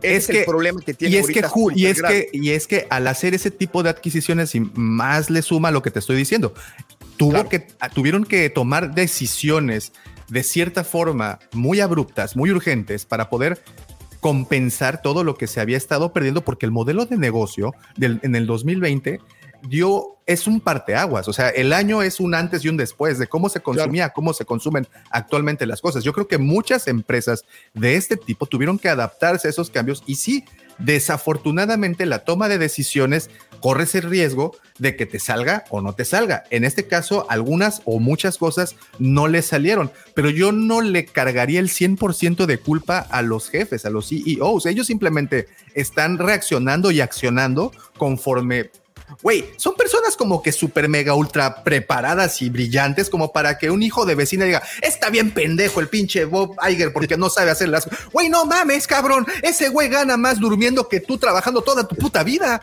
¿sabes? Pero calma, Perdón, a ver, vamos a. ya. Ya. Nadie lo viene a criticar de eso. Es que más tú ahorita. removiste las cosas de antes de que entráramos al podcast hablando mal de mis delfines. No, pero mi punto es, yo ahorita ya con, con, el, con el regalo de, de poder ver las cosas después, pues lo que todo el mundo está diciendo, el haber, el haber comprado Fox y el, y el haberse metido en la bronca con Hulu, pues sí, sí, fue, sí es un problema. Y eso obviamente se hizo tres veces peor con la situación en general del cine, que tienen toda la razón, no nada más es de Disney, no es, no es Disney hating. Es nada más, están en una mala situación porque son muchos problemas, de muchas decisiones, de mucho tiempo. Por eso, regreso a la pregunta, ¿fue Chapek o fue Iger? Fueron los dos, o sea, los dos, creo que los dos tomaron decisiones que no fueron las mejores, por la razón Pero, que haya sido. Ojo, y ahorita, ojo, en este tampoco, momento, tampoco nos equivoquemos en pensar que solo Bob Iger decide. Digo, Disney tiene un gran consejo de gente donde tiene una silla Lucas, by the way. bueno, pero le tienes que- que, poner rostro a la decisión, ¿no? O sea, al final del Por día. eso, yo no pero al- decir, final del día- él es él. O sea, a, a- a fuerza tienes que encontrar un chivo expiatorio, eso es lo que me No, está diciendo. sí, sin Pero duda puede haber sí, Igual que la no, Inquisición, así- Oye, eres pero- igual que los pero inquisidores de Fíjate, fíjate que después de ver Succession, no, ya, ya, ya es difícil ver eso. Pero, No, pero, o sea, a en Succession pero eran los dueños, era, era como si igual moderno. Disney siguiera siendo el dueño. Hay un rostro que representa a alguien, o sea, eso es un reverendo hecho, aunque no lo sea, es la persona que, o No, sea, es la persona que carga el, el- el este. O sea, Por eso, Perdón, pero, pero- pero mi punto ves. cuál es es, hay por eso ganan tanto.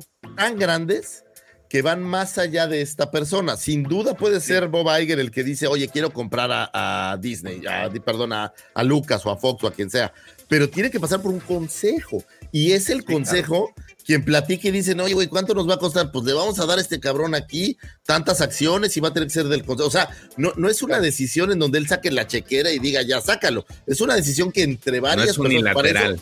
es que para eso se No, hacen no, estos no, consejos, nadie- ¿no? nadie Para que las que empresas tengan, eh, para que las empresas no, no dependan de los caprichos de una sola persona. Entonces, yo sin duda creo que hay decisiones tan grandes que, que creo que va más allá. Y yo creo que esto es un problema no de Disney, güey. Yo, yo creo que justo como lo dice por ahí eh, Joao, o no sé quién lo, quién lo dijo ahorita, esto, hay una sombrilla arriba, que de por sí hay una crisis que está por salir, una inflación loca, los gringos están imprimiendo dólares como locos, pero el- la crisis de los actores, la crisis de, de los escritores, no es solo una crisis de Disney, o sea, es una industria que está teniendo problemas para adaptarse al modelo de cómo la gente vive y consume hoy en día. O sea, yo creo que las, las que deben de estar sufriendo cañón son las televisoras locales que vivían del anuncio. Son, son los videocentros. Los- ya, Güey, esa es la prueba de una industria que Los desaparece por no Claro, adaptarse, güey. pues, por Y supuesto. Pero Netflix, es la Netflix, prueba por de alguien que se adaptó, ahí te va. se adaptó y prevaleció. Pero si Netflix no sigue este tren y se adapta, la tendencia es desaparecer. No, no, no, espérate. Netflix tenía los mismos problemas que Disney hace cinco meses. Estaba, iba en el mismo barco, iba derechito. Pero enderezaron el barco y ahorita es de los que mejor les está yendo. Porque Mientras Netflix igual- solo cuida un frente. En Disney cuidan como siete frentes Está bien, diferentes. ok, eres Disney lover, Davo, ya lo sé, no te preocupes. No, no soy es Disney cierto, lover. es cierto. O sea, sí, o sea, Ya, ya, ya. pero, o sea, sí, pero no podemos, lo- mi, mi punto es este, Vic, no podemos eh, cargarle todo o todas las decisiones, y no hablo solo de Disney, hablo de hecho de cualquier otra eh, industria que se dedica a esto o corporación que se dedica a esto.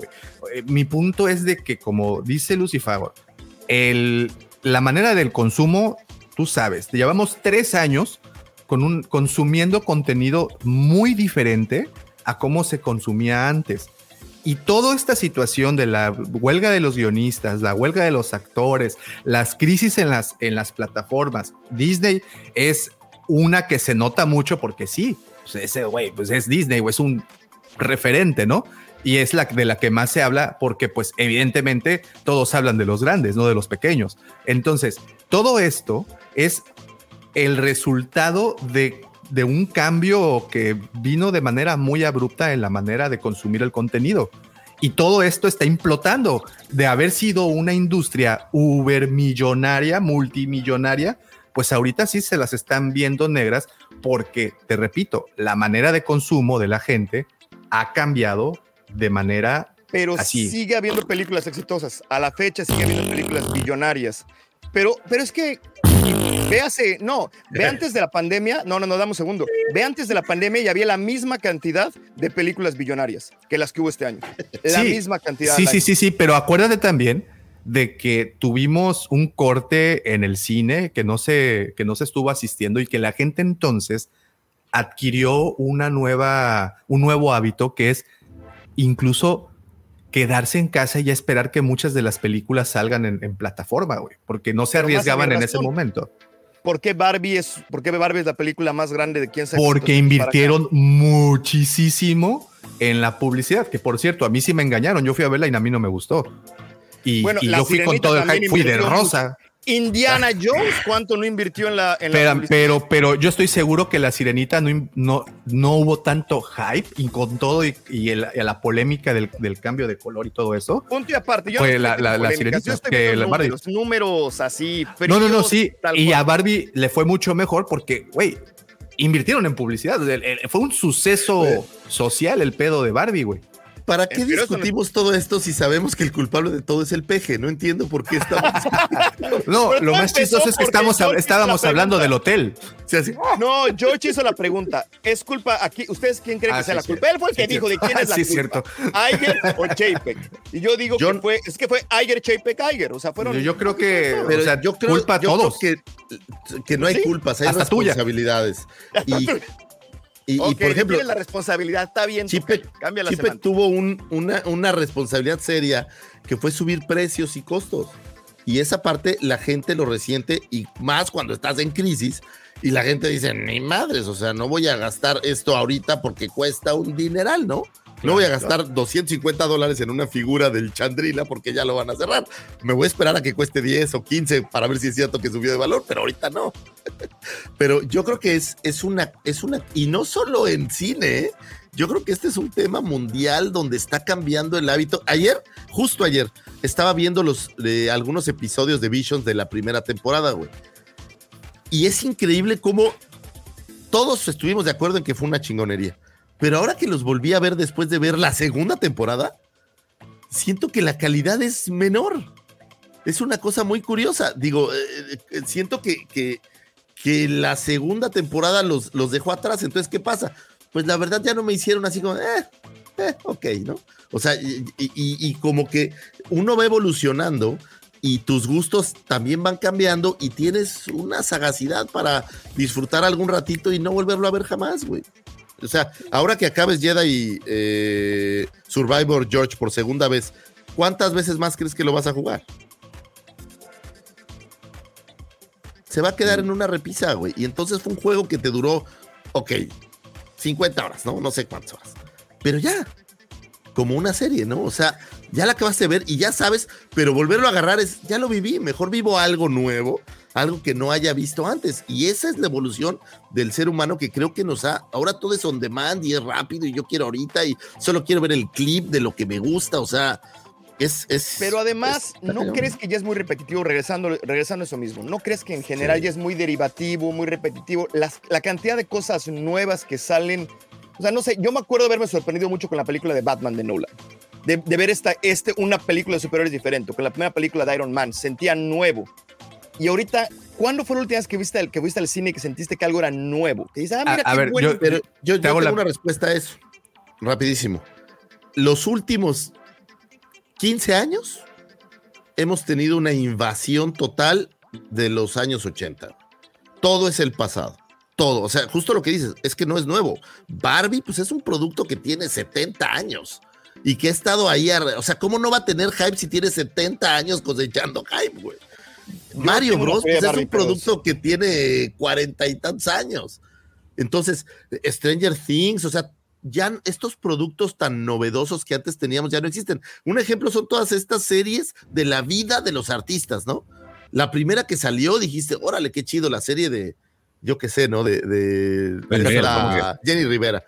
Pero ahora hay 30 que han salido, ¿no? Entonces dice otra, ahora la de Gloria Trevi. Y ahora vamos a chutarnos la de no sé Ah, Pero quién. todos vimos la de Taco Stanley y nos gustó. Pero el punto de cuál es que son estas repeticiones de fórmulas que aparte son fórmulas de cosas que ya pasaron hace 20 años, 30 años. Y entonces lo que nos está pasando es que no tenemos una entrega de algo más novedoso, ni tecnológicamente, porque creo que, que la tecnología que usaron en, en los últimos 30 años de películas no se siente tanto el cambio de ver una película de hace 20 años que de ahora en lo que a tecnología se refiere.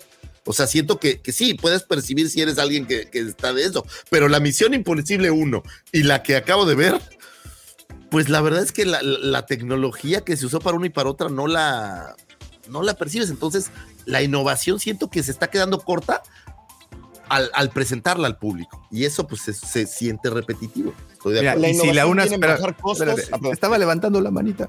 Perdón, perdón, es que no vi.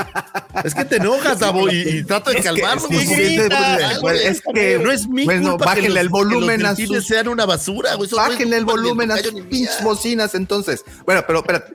A ver, aquí y transportando esto a la televisión.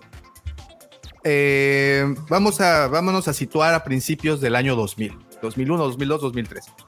¿Cuántas eh, televisoras, cuántas cadenas importantes había en ese momento? ¿Cuántas cadenas que veíamos que estrenaban series que nos quedábamos viendo? Tenías HBO, tenías posiblemente Fox, tenías Ahora la de más de caché, ¿no? La de la que. AXN, ¿no? la ¿Te que Sí, o sea, pero, pero HBO y, y FX, por ejemplo, tenías dos, tres canales que lanzaban series que esperabas todo el año y tenían sus series emblemáticas, ¿no? Y tienes el caso de Los Sopranos. Y estoy hablando de al principio de los 2000.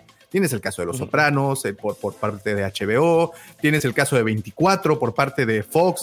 O sea, tienes, o sea, vaya, tenías en ese momento tres o Los cuatro CSIs, series ¿no? importantes, los CSI.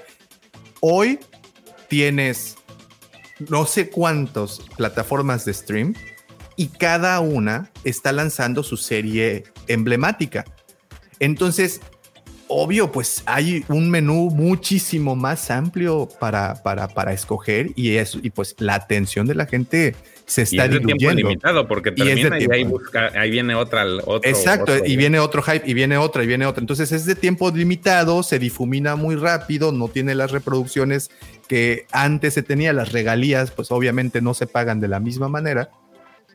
Y yo creo que por No, ahí y la- además, yo también creo que lo que, regresando a lo que decía el tocayo precisamente, yo no siento que la tecnología fue para hacer mejores efectos, fue para hacerlos más rápido, más convenientes, más fáciles. Y creo que eso es lo que estamos notando. Estamos viendo, o sea, no sé si realmente es que hay mucho más, sino que además hay tanto y se siente, mucho se siente como paja, como uno más, como escrito medio mal y como, ya, ya sabes, sacado el aventón, que muchas veces o sea, termina todo sin ese casi como ruido blanco, ¿no? Así como... Eh, Es, es lo que decíamos de los videojuegos, que sacan el, juego y después salen un montón de errores y sobre el camino los arreglan, ¿no? Yo creo Sí, que es para ganarle al tiempo, lo, sacan las películas, no les, no les prestan mucha atención a esos detalles, porque recuerdo que la de Ant-Man estuvo muy criticada por eso, por precisamente por los no nada más en efectos especiales. Eso lo mismo puedes decir con. eh, Mira, yo creo que la gran mayoría de Marvel y de Star Wars tienen muchos problemas, sobre todo en series de reshoots, de que constantemente están cambiando de opinión porque ya movieron uno para adelante, ya movieron uno para atrás. y, Ay, hay que volver a grabar esto. Regrésalo a la, regrésalo a la edición, cámbiala aquí, cámbiala allá. Y creo que Mandalorian, el- el- la temporada 3 sufrió mucho de eso. Se nota mucho. Creo que la peor es la de. Y me da mucho coraje porque es una película de Sam Raimi, la de, la de este. La de Doctor Strange. Creo que abajo, ahí había una película excelente. pero se ve muchísimo la mano de todos los reshoots. Creo que regresaron tres veces a hacer reshoots y, y- y reeditaron y pusieron y cambiaron.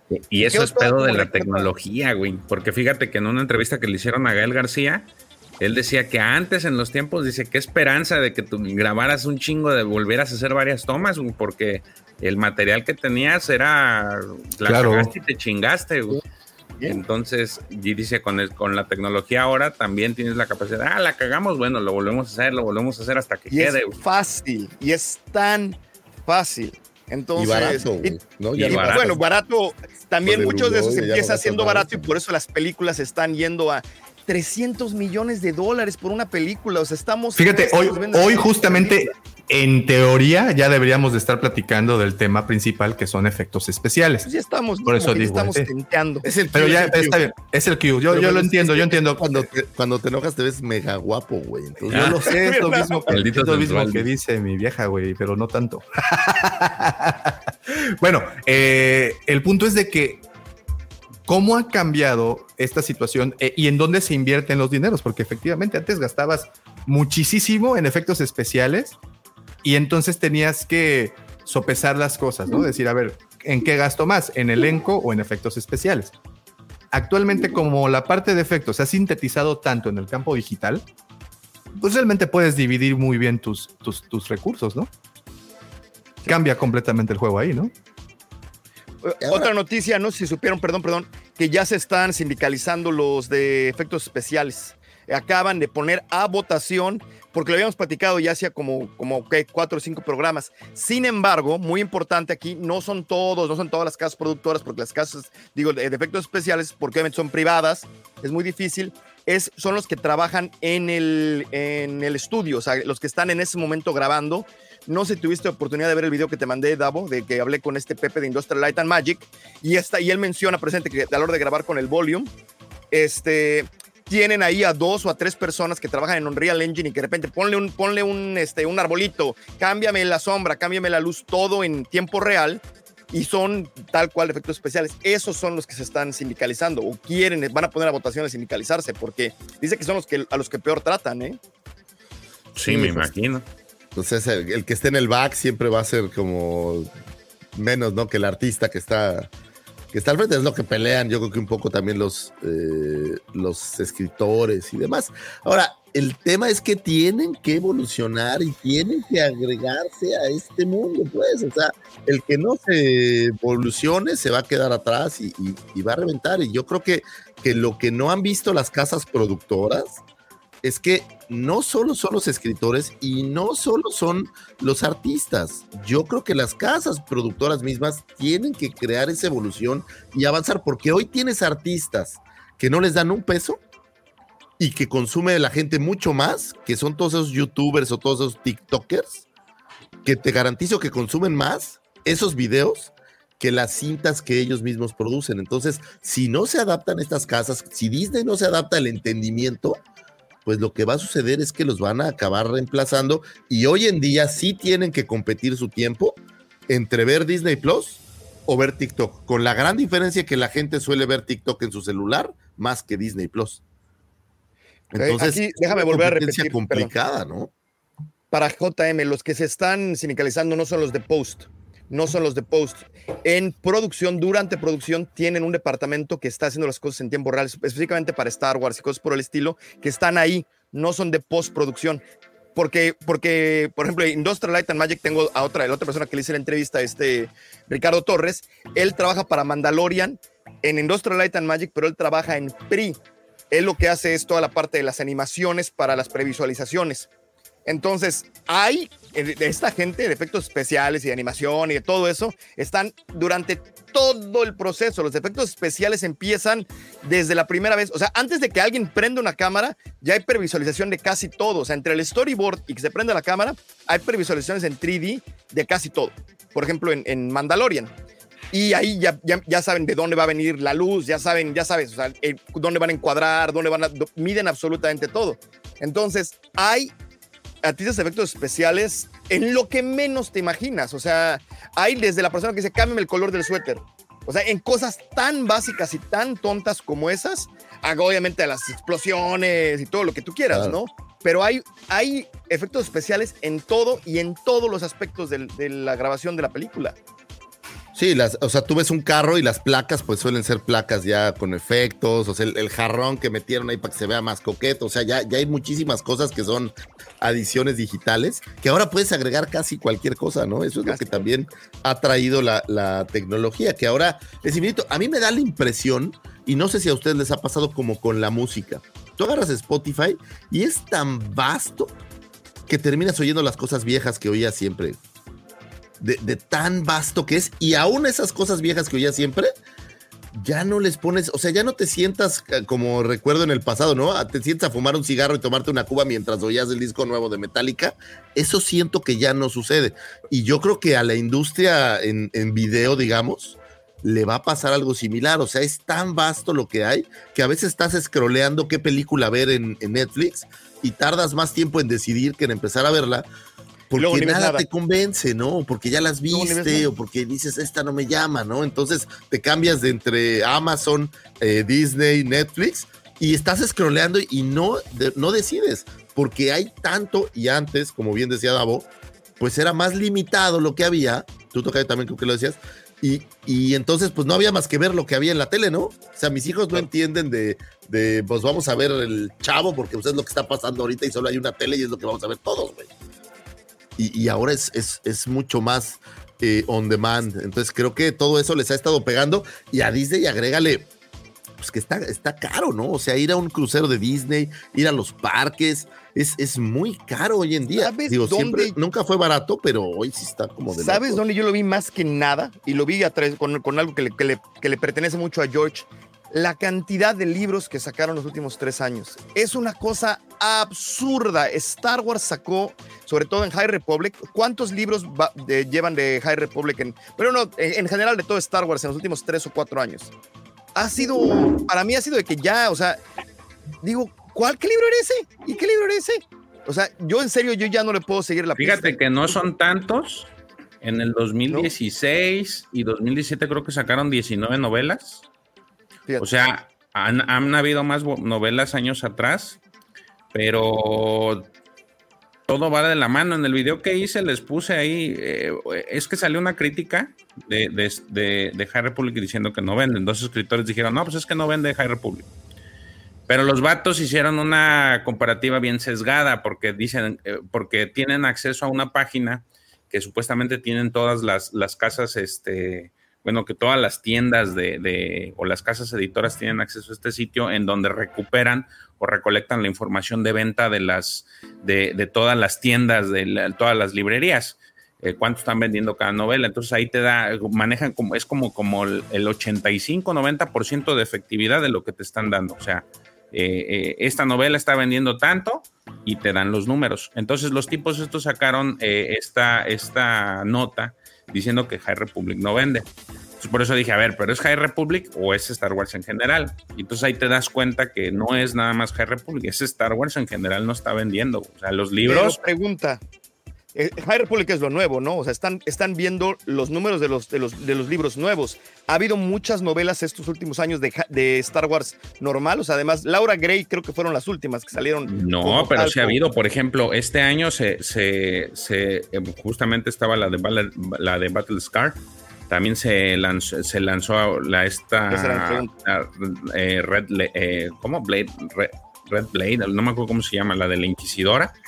Ajá. Este salieron los de- desde cierto punto de vista. Han salido novelas también para, por ejemplo, de Hontes. La novela de Hontes no ha vendido. Este, y, so- y todas esas novelas eh, no han vendido. Yo hice la comparativa porque no tenemos acceso. La licencia de ese sitio cuesta creo 650 dólares por año.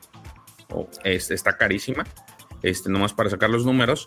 Y este, pero si te vas a los reviews de las de las del- de, páginas como Goodreads, que es la que yo más uso, y Amazon, tienes una caída así, pero pues, fea de las reviews. Dándole, digo, a- apegándonos a que pues los que ponen las reviews pues, en, en verdad los leen, digo, siendo sin, sin meterle aquí este teorías conspiratorias, bajan bien gacho. Ahora, ¿qué tanta mala reseña puedes tener? O sea, simplemente la gente este, pone sus reseñas del 1 al 5 y hay, sí hay muchas reseñas positivas, pero haz de cuenta de las 151 mil reseñas que tenía High Republic, no me acuerdo la de los, de los Jedi, al día de hoy agarras una novela como la de Cataclysm y tiene 2000 reseñas. O sea, y, eh, pero, es, pero es global el, el, el, el pedo. o el sea, tema. No, yo te quería hacer esa pregunta desde la vez pasada.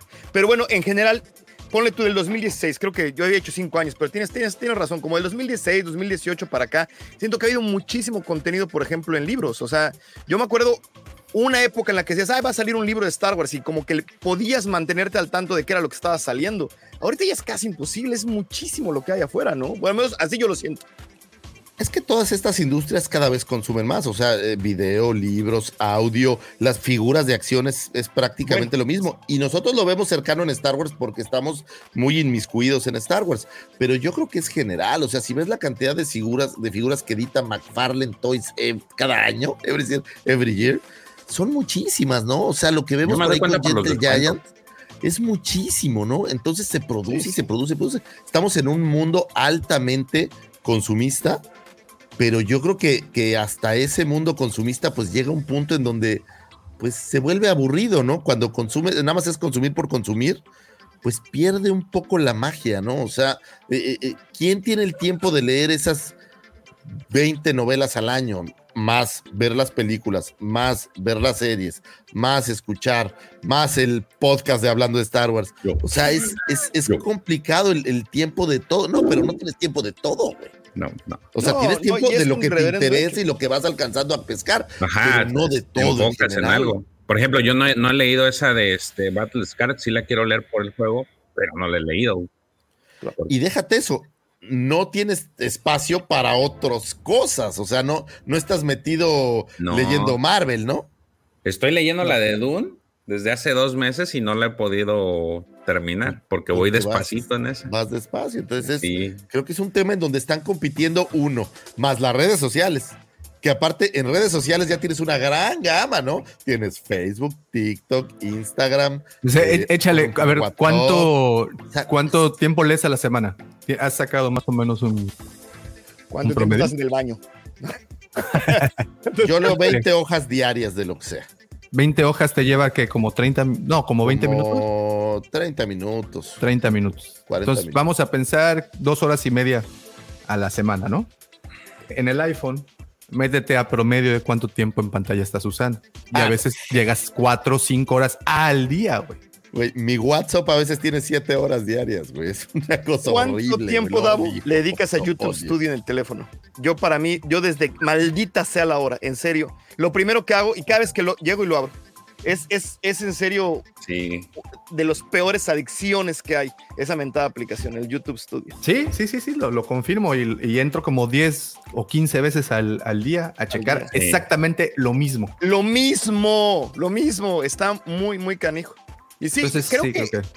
regresa, no, y lo- una vez más, o sea, JM lo, lo dijo y lo dijo bien. Ahorita, antes, en el 2016, no había una sola figura de Tortugas Ninja. Ahorita es de que ya no se puede, o sea, es de que hay, creo que ha sido la que más yo he notado, obviamente porque colecciono. En Star Wars ha subido como un, el doble o el triple. En Tortugas Ninja ha sido de cero, de completamente cero, a nada más ahorita en el San Diego, en el San Diego Comic Con fue el panel más grande y se anunciaron casi, casi como 120 figuras de una propiedad medianamente pequeña como Tortugas. Es algo ridículo, o sea, ya es algo imposible. Entonces, bueno, regresando a lo, a lo de los efectos especiales, y creo que es parte de Regresando a lo del hotel. churning. E- Esto, este churning, ¿no? O sea, de que, de que la tecnología está yendo a hacer las cosas más fáciles y más baratas y no necesariamente hacerlas mejores. Por eso, películas como Jurassic Park se siguen viendo espectaculares. Bueno, Star Wars todavía, yo todavía puedo sentarme a ver este, la secuela original, digo, perdón, la secuela original, ¿qué tal? Este, la trilogía original y, y decir, o sea, se alcanza a ver todavía un poquito, le, le- le decía con un amigo que es como el efecto de, de Furia de Titanes, ya sabes, el rancor que se ve medio acá, pero no sé, o sea, lo- se ve como parte del encanto.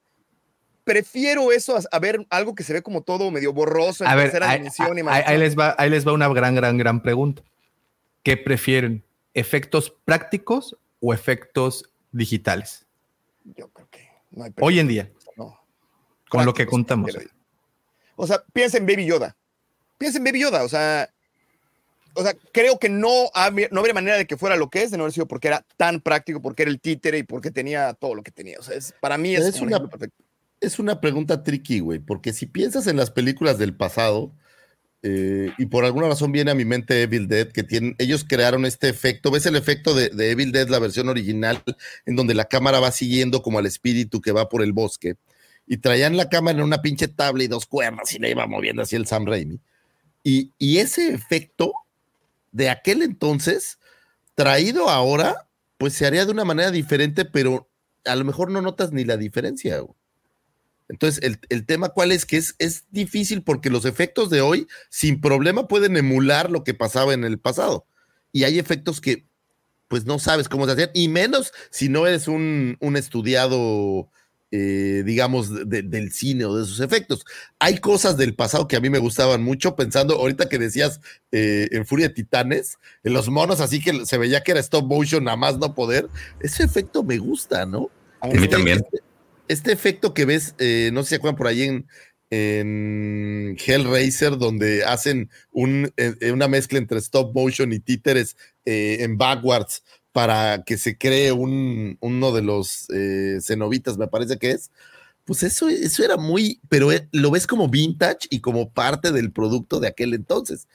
Pero también a la vez se aprecia mucho si ves, eh, tengo el ejemplo de Evil Dead por alguna razón en mi mente, pero si ves los efectos de la versión nueva de Evil Dead, no, no la, la precuela que hicieron, sino de la versión nueva, es, tiene un gore que nunca había, habría podido crear Sam Raimi en los años 70. güey. Pero Y yo si creo que eres fan del gore, pues es... las barreras empujan la creatividad en muchísimos aspectos. O sea, en, en Star Wars hay una que me encanta, que es precisamente para New Hope.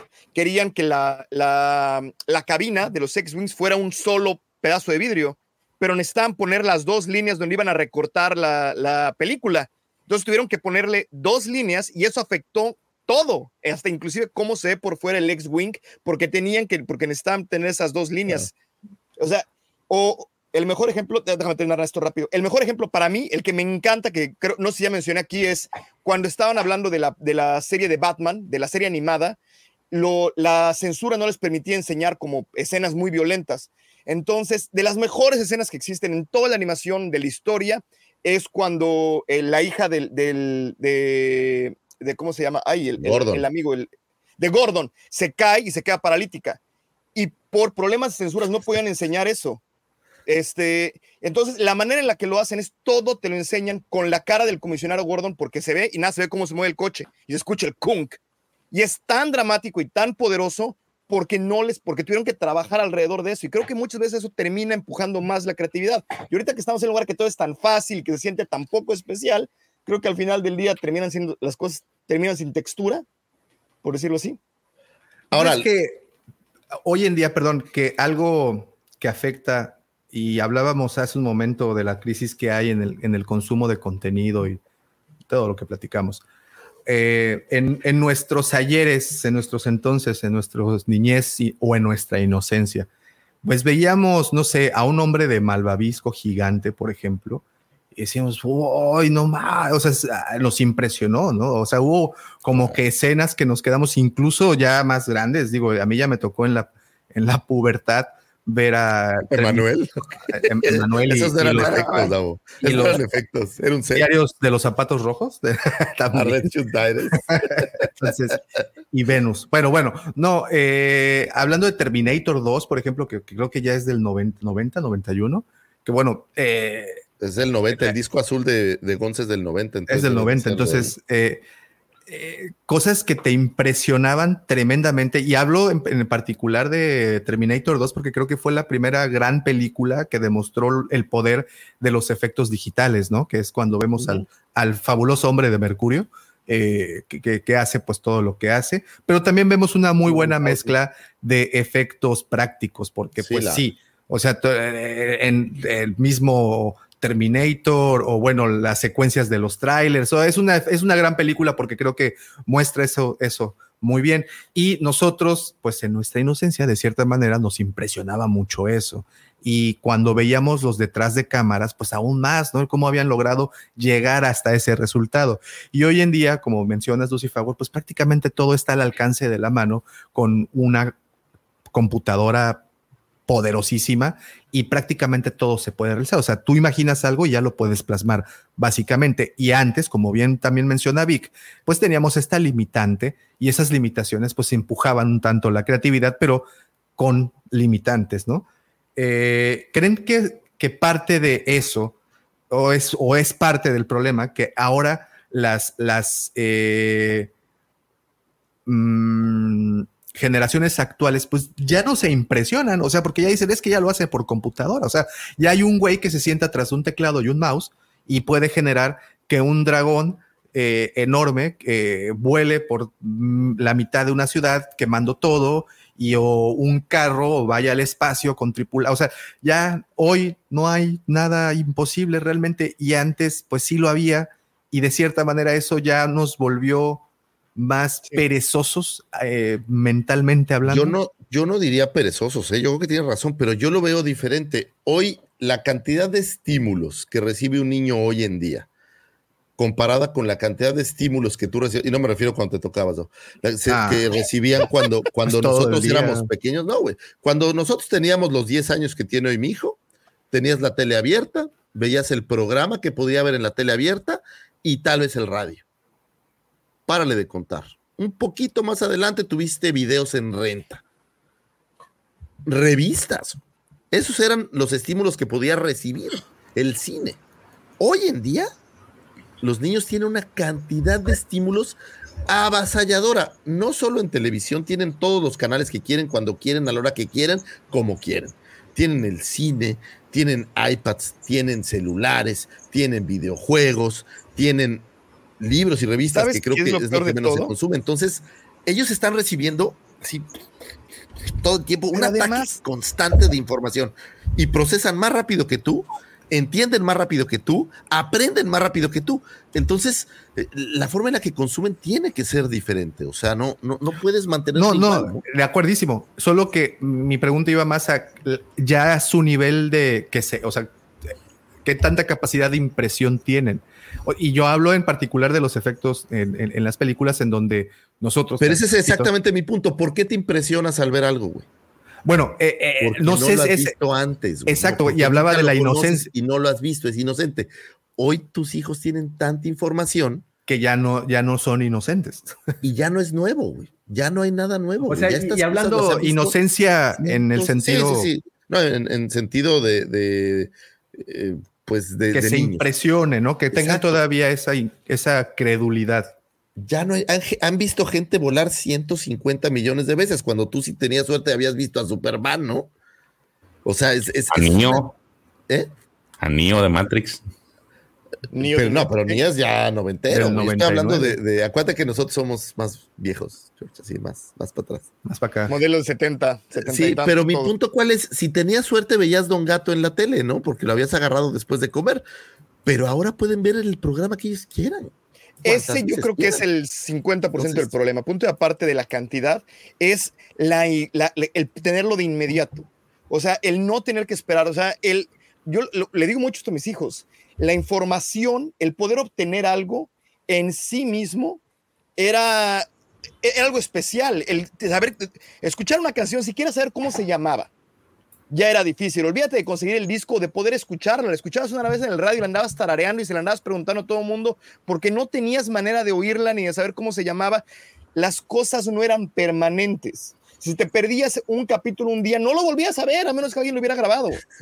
Mira, Sí, no, vi, no vi uno de los caballeros. No, ¿cuándo lo van a No, exactamente, y eran los domingos a las 7 de la mañana, o sea, no, no había manera. Sábados, ¿no? Eran los sábados. Los Mira, sábados a las 7 de la Eh, mañana. este comentario creo que engloba muy bien lo que les quiero decir. Dice, ahora la tecnología está tan a la mano que un niño escribiendo en una IA, una inteligencia artificial, puede crear lo que para algunos en su momento fue algo espectacular e inolvidable. Ese es justo mi punto. O sea, que hoy eso que mencionas, la tecnología, la inmediatez, todo, todo lo que tenemos a la mano, tenemos, porque pues también tenemos nosotros la, el, mismo acceso o aún un poquito más de acceso, que sí, o sea, un niño hoy puede ver una imagen en, en- en- en el cine y pensar en su inocente cabeza decir, es que eso lo hicieron con la aplicación de mi teléfono que hace cosas con la inteligencia artificial. Con Canvas. Exacto, Con o sea, ya, Canvas. ya no hay ese, ya no hay esa pregunta que nosotros sí vivimos en algún momento de cómo hicieron eso, güey. ¿Cómo hicieron esto? Y, y- Qué y- barbaridad. y esa, para mí esa es la parte que, que- que hablo de que eras fácil o no de impresionar. Para ver cómo hicieron que un hombre gigante de Malvavisco existiera, güey. Te voy a poner un ejemplo que es avasallador de cómo ha avanzado la tecnología. El otro día mi hija me dice, oye, necesito quiero dinero porque quiero comprar algo. Y le digo, pues lava el carro y te doy 50 pesos, ¿no? Órale. Lavó cuatro carros, ¿no? Y me dice, y le digo, bueno, te voy a dar 200 pesos. Y me dice, no, no me lo des, cómprame algo en Amazon. O sea, ya ni siquiera necesito tu efectivo, güey. Ahorita, cómprame algo en Amazon. Entonces, es tan inmediato, porque antes tenías que esperar el día que ibas a la plaza y ver si en la plaza había lo que tú estabas esperando comprar, ¿no? Hoy, No, ibas a ver qué te encontrabas. O sea, Sí. e- era, ojalá encuentre esto, pero si no, pues voy a ver, eh, tengo dinero a ver en qué me lo gasto. O sea, e- esa era la manera. Ahorita, si tú quieres una figura, ¿qué haces? La buscas en un lugar, no está, en otro lugar, no está, en otro lugar, no está. Y si no, pues bueno, la pongo en preorden y que me llegue. O sea, sí, es, es una inmediatez muy cañona. güey. Y ellos ya traen ese chip, ¿no? Ellos no les interesa ir a comprarlo. Ellos quieren ya, ya te- saber que ya lo tienen. Y es más, se- y, y ya, ya llega hoy, oye, lo compraste ahorita. Ay, ¿por qué te tardó tanto? Está, está- Pero junto con eso también ha habido avances. Mira, para mí es casi un péndulo. Creo que los avances que vimos, por ejemplo, con lo de con el volume, fueron muy buenos, porque hubo un momento entre, entre Endgame y las últimas películas para acá, sí como una parte que decía, ay, los efectos se ven medio acá, sobre todo en la parte de iluminación. Y cuando empezaron a usar el volume, por ejemplo, Mandalorian, que se me hace que es como esta mezcla perfecta entre un poquito de todo, y empezar a usar el volume, tiene lo que es perfecto en un efecto especial, es que no lo notas. No es que digas, o sea, a lo mejor va a haber un, un par de tomas que vas a decir, wow, qué efectazo, ¿no? Pero la gran mayoría del tiempo, o sea, piensas que Baby Yoda está vivo, me explico. Ay, ¿cómo Sí. habrán animado el monito ese? O sea, no eso es lo que es espectacular. Pero- pero- Mandalorian lo ¿No es, hizo. no es un, ¿No es un ser real? Yo también pensaba lo mismo hasta hace dos, dos, dos noches que me Me dijeron que no. rompieron los. Sí, que te rompieron del corazón y Santa Claus ya te dijeron, Davo. No, pero espérate, espérate, espérate. A- a- pero tenemos público que, que tampoco le han dicho nada. Ojo, Pues a mí ya me ojo, no vayas a convertirte la de Survivor. en el cringe. Tú ya no eres el Grinch, ahora eres el cringe. ¿eh? No, te vayas a, co- no te vayas a convertir en el cringe. Y, Oye, oye, y hay una cosa que le tengo que decir al tocayo antes, güey. O sea, hemos hablado de cosas sagradas y vacas sagradas en este programa, güey. Como Katy Kennedy y Bob Iger, tocayo. No toques a Bob Iger, por favor. No, porque también, perdón. Bueno, es que ah, Porque- por eso el Davo se me puso así. Por eso se prendió, güey. Yo soy el cancerbero de la puerta de, lo- de Disney, güey. Soy como ese perro de tres cabezas inmordibles. Oigan, ¿no han visto Tiburón de Tres Cabezas? Uf, si son fans de Sharknado, Tiburón de Tres Cabezas está ¿Qué No tal mames, Oye, espera, espera. Ah, ah, ah. buenísimos efectos especiales, muy recomendables, por cierto. Hablando de efectos especiales, la que te recomendé esta semana, no se pierdan la oportunidad. Aquí en YouTube, después de que termine esto, busquen Robo Vampire. Así Qué- como qué suena. Robo Es una joya Vampire. del cine. Busquen eso y el próximo sábado platicamos si quieren un poco Sí, de Robo Vampire. de- del, del cine. Una, una mezcla de terror, kung fu, acción, ciencia ficción y, muchos ¿Cómo- hongos cómo? alucinógenos o algo, porque sí Hubo estuvo una película muy famosa como en el 2012 o 2011 por ahí que salió en Steam, ni siquiera salió en ningún lado. Y era precisamente como un callback a, a- a todas las películas ochenteras, que era de un cuate que le caía un rayo, le mordía una cobra y viajaba por el... O sea, era una, cosa ridícula, una mezcla entre todas las películas ochenteras. Buenísima, buenísima. No recuerdo cómo se llamaba. Si alguien se, si alguien se acuerda. Oye, a ver, y aquí vino una pregunta interesante. ¿Hay alguna película que ustedes consideren mala, pero que los efectos especiales la hayan salvado y la Por conviertan en muy buena? Me van a odiar, me van a odiar todos. Ok, ¿Y saben a ver, Oye, espera, espera, espera, espera.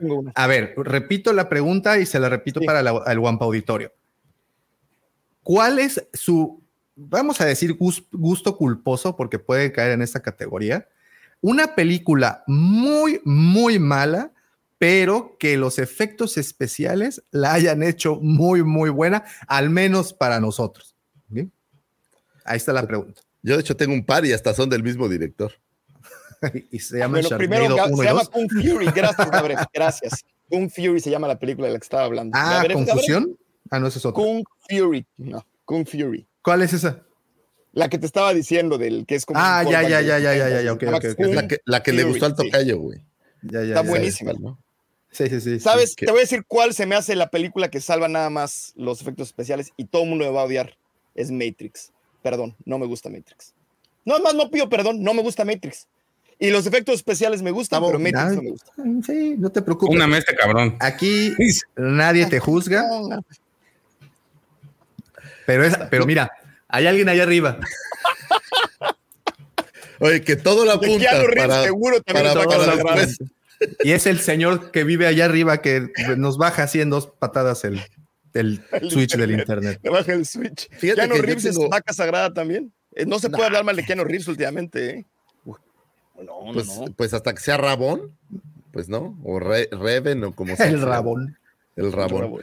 Fíjate que yo tengo una que los efectos son bastante malos y la película es bastante mala, pero es una vaca sagrada para mí. Cada vez que la veo siento un deleite. O sea, que- todo está mal. Todo está mal. Es Yo entendí la pregunta. Brain Dead de Peter. Jackson, película de zombies que se embarazan y tiene una un, un aparato digestivo asesino. Es una joya. Si ustedes no se han dado el momento de ver Brain Dead de Peter Jackson, señores, no saben en dónde han estado. Es, es probablemente la mejor película de Peter Jackson después del Señor de los Anillos y toda la que siguió. Nunca, neta, no la han visto. Tocayo. Brain Dead es maravillosa película. O sea, Peter Jackson era un dios antes de hacer El Señor de los Anillos y lo que es Brain Dead y Bad Taste son dos grandes contendientes a esas malas películas con efectos chafísimas, pero que son ridículamente maravillosas. Pero la pregunta es, una mala película que la salvan los efectos. Con buenos efectos. sí. Ah, con buenos efectos. Ah, no, Sí, sí, sí, sí. con muy buenos Barman y Drogin. Barman y sí. Mira, por este, ejemplo, ¿sabes cuál está malísima? Pero los efectos especiales de cierta manera son muy buenos. La de eh, Vengador del Futuro, la nueva, la adaptación Total Recall, con Ah, no la Colin. nueva. La, nueva no la. Ah, Eh, no película es malísima, güey, porque además pues le quitan todo lo, lo bonito de la, de la original, que eran justamente efectos la prácticos. La Y, muchacha. y las muchachas. La muchacha, sí, sí, sí. Y las muchachas de La muchacha triple. La triple. El, el triple La play. el triple play. Bueno, le quitan, le quitan eso y, y además, pues, eh, pues eso pierde, ¿no? Mucho por la, por la trama y entre otras cosas. Pero bueno, el punto es que los efectos, los efectos están muy, muy buenos. Muy, Te voy a decir una película que fue que consideraron mala, pero que desde ese momento estábamos viendo el tema de la de la inteligencia artificial. El, se llama Final Fantasy The Spirit Within. Ah. Uy, la del 2000. No, pero esa- Buenísimos no es mala, güey, es buenísima. Bueno, a mí No, me gusta. yo cuando salió yo la vi. mala. A mí sí me gustó, A mí me güey. gustó, pero me gustó por el película, tema de la me gustó, me gustó por el tema de la animación y desde ese entonces estaban con el brete de, la inteligencia artificial, porque si recuerdan la protagonista, que dicho sea de paso, la voz, la, la voz de la protagonista la hizo esta Minangwe, este, la pusieron en muchas portadas de revista a, a el personaje animado. Entonces, desde ahí querían, la promoción de esa película era precisamente eso, como que mezclarla en la, en este, pues ahora sí que en la, eh, de- como figura pública ante este, ante el espectador, ¿no? Entonces, desde ahí se empezó así como que a, labrar el, el tema de la inteligencia artificial y de y lo que ahorita están peleando los, los, los, pues precisamente los actores, ¿no? Para que no lo suplanten por una, por una inteligencia artificial. No le fue bien, evidentemente, pues ahí hubo un tema de que la, la historia no era tan buena, pero, pero esa es de las películas que a mí sí me gustaron y que, y que no le fue bien. ¿Sabes? A cuál? ver. Hay una, tengo una, tengo, tengo una buena. Mala película, buenos efectos especiales, y además medio innovadores. Daredevil, la original. Daredevil, parte en la- Ah, no, pues para, sa- sabes también, ahorita que dices esa, una, una también que creo que cae en ese mismo, en esa misma categoría. Pésima película, pero bu- buenos efectos. La de Spawn, la primera. Ah, claro que sí. Ay, Claro. Terrible. Una vez. Daredevil, cuando la vi, cine a mí no me molestó tanto y no la he querido volver a ver, porque si la vuelvo a ver sé que la voy a odiar. ¿Pero cuál? ¿Daredevil, la de este Ben Affleck? ¿O Sí, la de? Ben Affleck, la, la viejita. Sí, viejita, sí, que salía Electra y todo. Exactamente. O sea, yo la vi y dije, ah, está palomera. Y ahí me quedé. Entonces nunca No, la he vuelto a ver. de Spawn la odié. La odié y Sí. la odié y la sigo odiando. Tiene años, al no la, nunca la volví a ver. Jamás. No, no, La de- ¿la de Spawn? La de Spawn. Y- Es que yo en ese tiempo era bien fan de Spawn. ¿Sabes Ah, qué La película es muy mala. malérrima como película, pero los efectos me fascinan? Eh, la reedición de Mad Max. O sea, el ¿De cuál? argumento dice, ¿De Mad Max? nada. No, Pero- de Mad Max, ¿no? de De Mad Mad Mad Max. Max, Mad Ah, Max. Visualmente O sea, esa película es una joya. No nada más Cada vez que me subo a un avión la veo. todo. la de, O sea, la de este. Tom. Oye, Tom oye, oye, oye, oye, oye, oye, oye, la de Ryan Johnson, papá. Este, ¿Cuál? Ah, el último de los Jedi. Ese- Exactamente. Pero los efectos de Lea volando en el espacio no son. Ah, bueno, Space Leia, no. Space Leia no se habla. No, pero la batalla de Dale, Krayt yo sí la. Oye, y tuvieron la desfachatez de ¿Cómo pudieron repetirlo en? Guardianes de la Galaxia 3. No lo entiendo, güey. Pero Guardianes de la Galaxia Guardianes 3 de la- está muy buena, Guardianes de la ¿no? Galaxia 1 ya lo habían hecho. ya No, no, pero volvieron a repetir que está Star Lord en el espacio, así ya todo hinchado y lo rescatan. y- Bueno, Bueno, al menos, al menos ahí se hinchó. Sí, acá Sí, no. no, Space Leia nada, sí. Leia tenía mucho colágeno en ella. No, pues tenía, tenía armadura de la Sí. armadura de la trama, papá. Fury Road Tenía sería Tramium. mi, mi contendiente, fíjate, porque Fury no sé Road. me gusta. Pero ¿a poco dices que es mala? ¿Sí le fue mala a esa? Según No yo, le fue tan mal, pero la película es malísima. El argumento no hay argumento. Es, es- son Sí, carreras de carros. Dos ay, sí, ay, sí. Dice, dice el señor que le encanta Sharknado. Así de Ey, pena ey, Sharknado. ey, ey, ey, ey. O, o el, el tiburón de Con- tres cabezas. Con Sharknado nadie se mete, ¿te quedó claro? Ese es, ese es intocable en este programa, por favor. Eh, Y el pero tiburón de tres cabezas está buenísimo también. No yo creo que preguntarle a este nicho en donde nos desenvolvemos, tanto el auditorio como nosotros, creo que, pues, películas con buenos efectos, pues evidentemente en este mismo momento pasa a ser una buena película, ya no te fijas ni siquiera Ay, en el argumento, ¿no? esa película. ¿Qué? ¿Cuál? ¿Cuál? El tiburón de tres cabezas pensé que era mamá. Hay tres entregas, ¿qué te pasa? Estás Empezó con mal. una cabeza. Estás le dan ni trejo. La, la uno Estás era de una mal, o sea, cabeza, la es dos era de dos Es cabezas. una obra maestra. ¿De qué estás hablando? No, mames. De- del cine de tiburones, porque el cine de tiburones tiene todo un género, o sea, es, es, es todo un todo un mundo. A ver, esta es una pregunta interesante, porque es una película que a mí me gusta mucho, pero no sé decir si es buena o mala. Tiburón, porque a mí me encantan los efectos, Es- de es- pero es como buena. película, ¿qué tal es? Es buena. Yo tengo esa pregunta también, porque mucho tiempo, en los 70 sobre todo, y al principio de los 80 eran consideradas B-movies, eran consideradas películas, pues como palomeras, y de repente agarraron muchísima fuerza. No sé si la sociedad cambió y empezó a encontrar, a mí me parece buena, pero empezó a encontrarle otras cosas. O sea, inclusive esta de Terminator salió y la gente consideraba una buena película palomera, le fue bien, pero nadie la consideraba en ese momento un parteaguas cultural. Sin embargo, fue. lo fue, ¿no? Y lo y fue. sin embargo lo fue.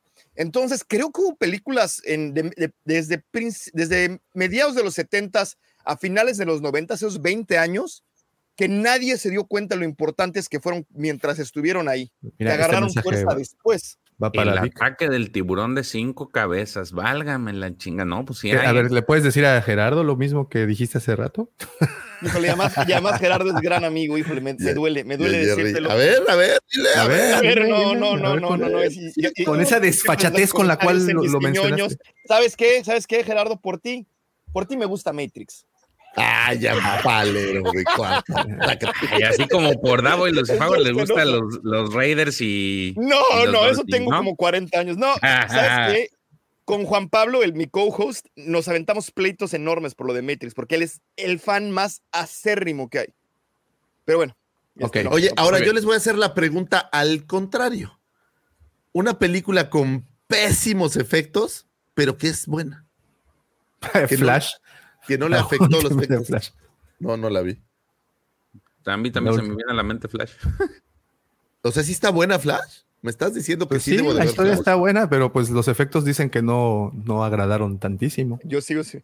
yo pensé que estaba hablando de la de Flash, pero de los 90s, 80s, No, la última. la última. Es que, por ejemplo, la, parte- hay una escena donde van cayendo unos bebés Y se ve bien Sí. chafa. A, a- a- a mí me dio risa esa escena, digo. Ah, la- Obviamente. la No, microondas? risa, pues, pero está bien chafa. O sea, se ve así bien. Pues copy paste, algo así, güey. No, no, está fea, güey, esa parte. Pero a mí me divirtió mucho. Sí, me dio mucha risa. O sea, al final el, producto me entretuvo y, y, ver, y estuvo. divertido. Obviamente estamos hablando de Sharknado, ¿no? Toda la saga. O sea, No, nunca, nunca he tenido ganas de ver Sharknado. la, la vas a defender como sí. película. Por eso, mira. pero por eso la no te vas a defender como película Inténtalo. buena. Por ¿La eso me, pa- como me buena o parece. la vas a defender como película entretenida? Que es diferente.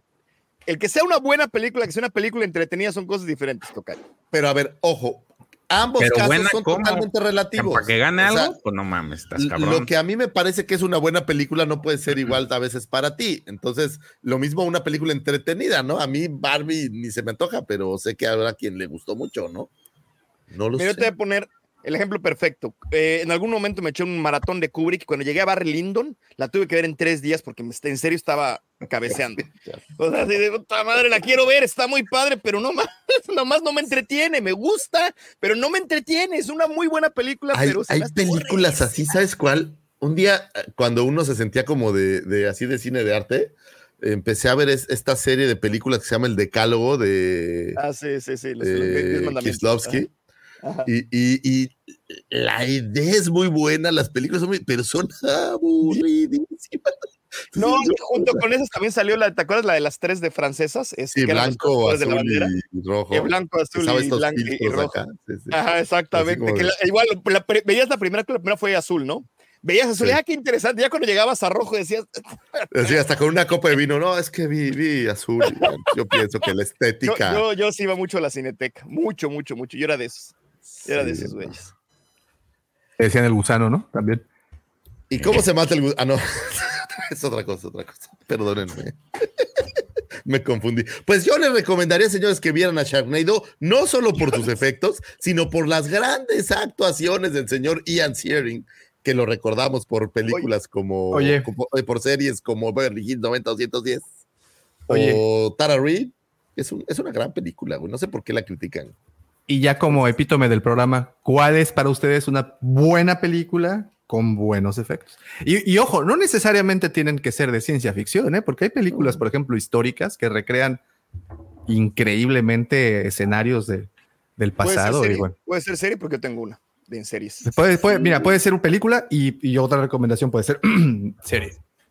Es que Game of Thrones para mí es de los mejores efectos especiales que hay, sobre todo las primeras temporadas. Los La, la dragones- musiquita, Davo, la musiquita, Davo. Claro.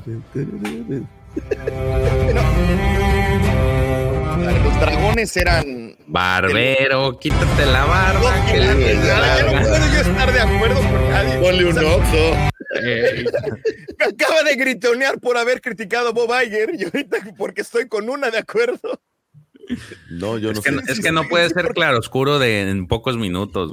es el Sí, no puede ser luz y sombra. Así o sea, ¿de soy, quiéranme, no? quiéranme. Soy delfín de día y raider de noche. ¿Qué les Oye, voy a preguntar como, como dicen, eh, ¿te refieres a divertida o buena? Porque ¿sabes qué Buena, buena, buena, que, que sea buena, una película redondita, bonita. Así como Star Wars, que son buenas y tienen buenos efectos. Este, bueno, voy a dejar a Star Wars y a Sharknado fuera porque son, son ya como cine En el Olimpo. muy, Están- muy, están muy en elevado. En el Olimpo, pero fíjate que yo, yo, yo voy a ser disruptivo porque sé que no es lo que a todo mundo le gusta. Yo amé eh, la reedición de Bill Dead. güey. La amé, o sea, se me La última, la que salió, que acaba de salir. No, no, no la precuela, la anterior que tiene ya como, yo como Ah. 10 años, ya tiene un rato. Pero no sabes cómo me gustó, güey. Se me hizo una obra maravillosa. Eh, digo, a mí el cine del terror me gusta. O si no, también les puedo decir Alien, Aliens, o sea, la 2. me parece una película maravillosa. Y Sharknado. ¿Quieren otra, ¿quieren Obvio, otra opinión muy poco popular para que me odien más? Alien 3 me gusta un montón. A mí personalmente. Es que es buena, no, no te, no te hay mucha gente, no o sea, que hay todos gente somos así. No, no, so- no todos somos así. Y me hacen muy Tenemos momentos claroscuros, pero no, no siempre somos oscuros. Esa es buena. No, me gustan todas las de Alien, pero Alien 3 en particular, no sé si fue por el momento en el que la vi, pero se me hizo como un terror muy psicológico, muy como un, un, un tipo diferente de película. Y me gustó que fuera uno solo, igual que en la primera, no era como tanto de acción. Me gustó mucho el, me gustó mucho el, el- el regresar a esa fórmula. Y igual tenía cosas muy interesantes. Sí, sí. Oye, dice el Jerry, sí, 2001, nomás que es aburridísima, ¿no? Es Sí, están muy bonitos los efectos. De hecho, ayer estaba viendo cómo, cómo hicieron cuando, por ejemplo, va caminando como en su rueda de hámster. Así. Tengo, bastante- tengo- bastante- tengo una recomendación mía y otra de Christy. Christy dice que el abismo. Ah, está muy buena. También mezcla de efectos prácticos con digitales, ¿no? Y ILM, by the way, entonces. Eh, el abismo. Sí, sí, sí. Bueno. A mí me gusta mucho Interestelar. Me gusta También mucho. muy buena. Es y de es una serie. Nolan. Es una película bonita, interestelar. Se me figura que la- las tomas y todo es como, es como bonito. No sé. Ahora, a ver, aclarándole a JM, no, eh, 2001 sigue siendo buenísima. No, hay, ahí no, no hay, no hay discusión al respecto. Son Nada más serie que no, no tienen que ver así. te invito a verla. Brothers. Te invito a verla a las 10 de la noche. Ah, Bando, oye, Bando Brothers, qué Es muy buena. serie. Buena, que- muy excelente buena, serie. Efectos Esa fue la primera serie que me aventé. No Eh, me gustaba. no me Tal vez gusta- de las no, primeras grandes series de esa calaña, ¿no? Band of Brothers, yo me acuerdo que eran las que. de HBO. Sí, sí, sí, sí. Ajá. Es de Tom Hanks también, ¿no? Tom Hanks y este Spielberg. ¿es? Él la produjo, ¿no? Sí, La dos la- Pero también Tom. Hanks, no, porque venía de su hype del soldado Ryan y pues, quería seguir. Ryan.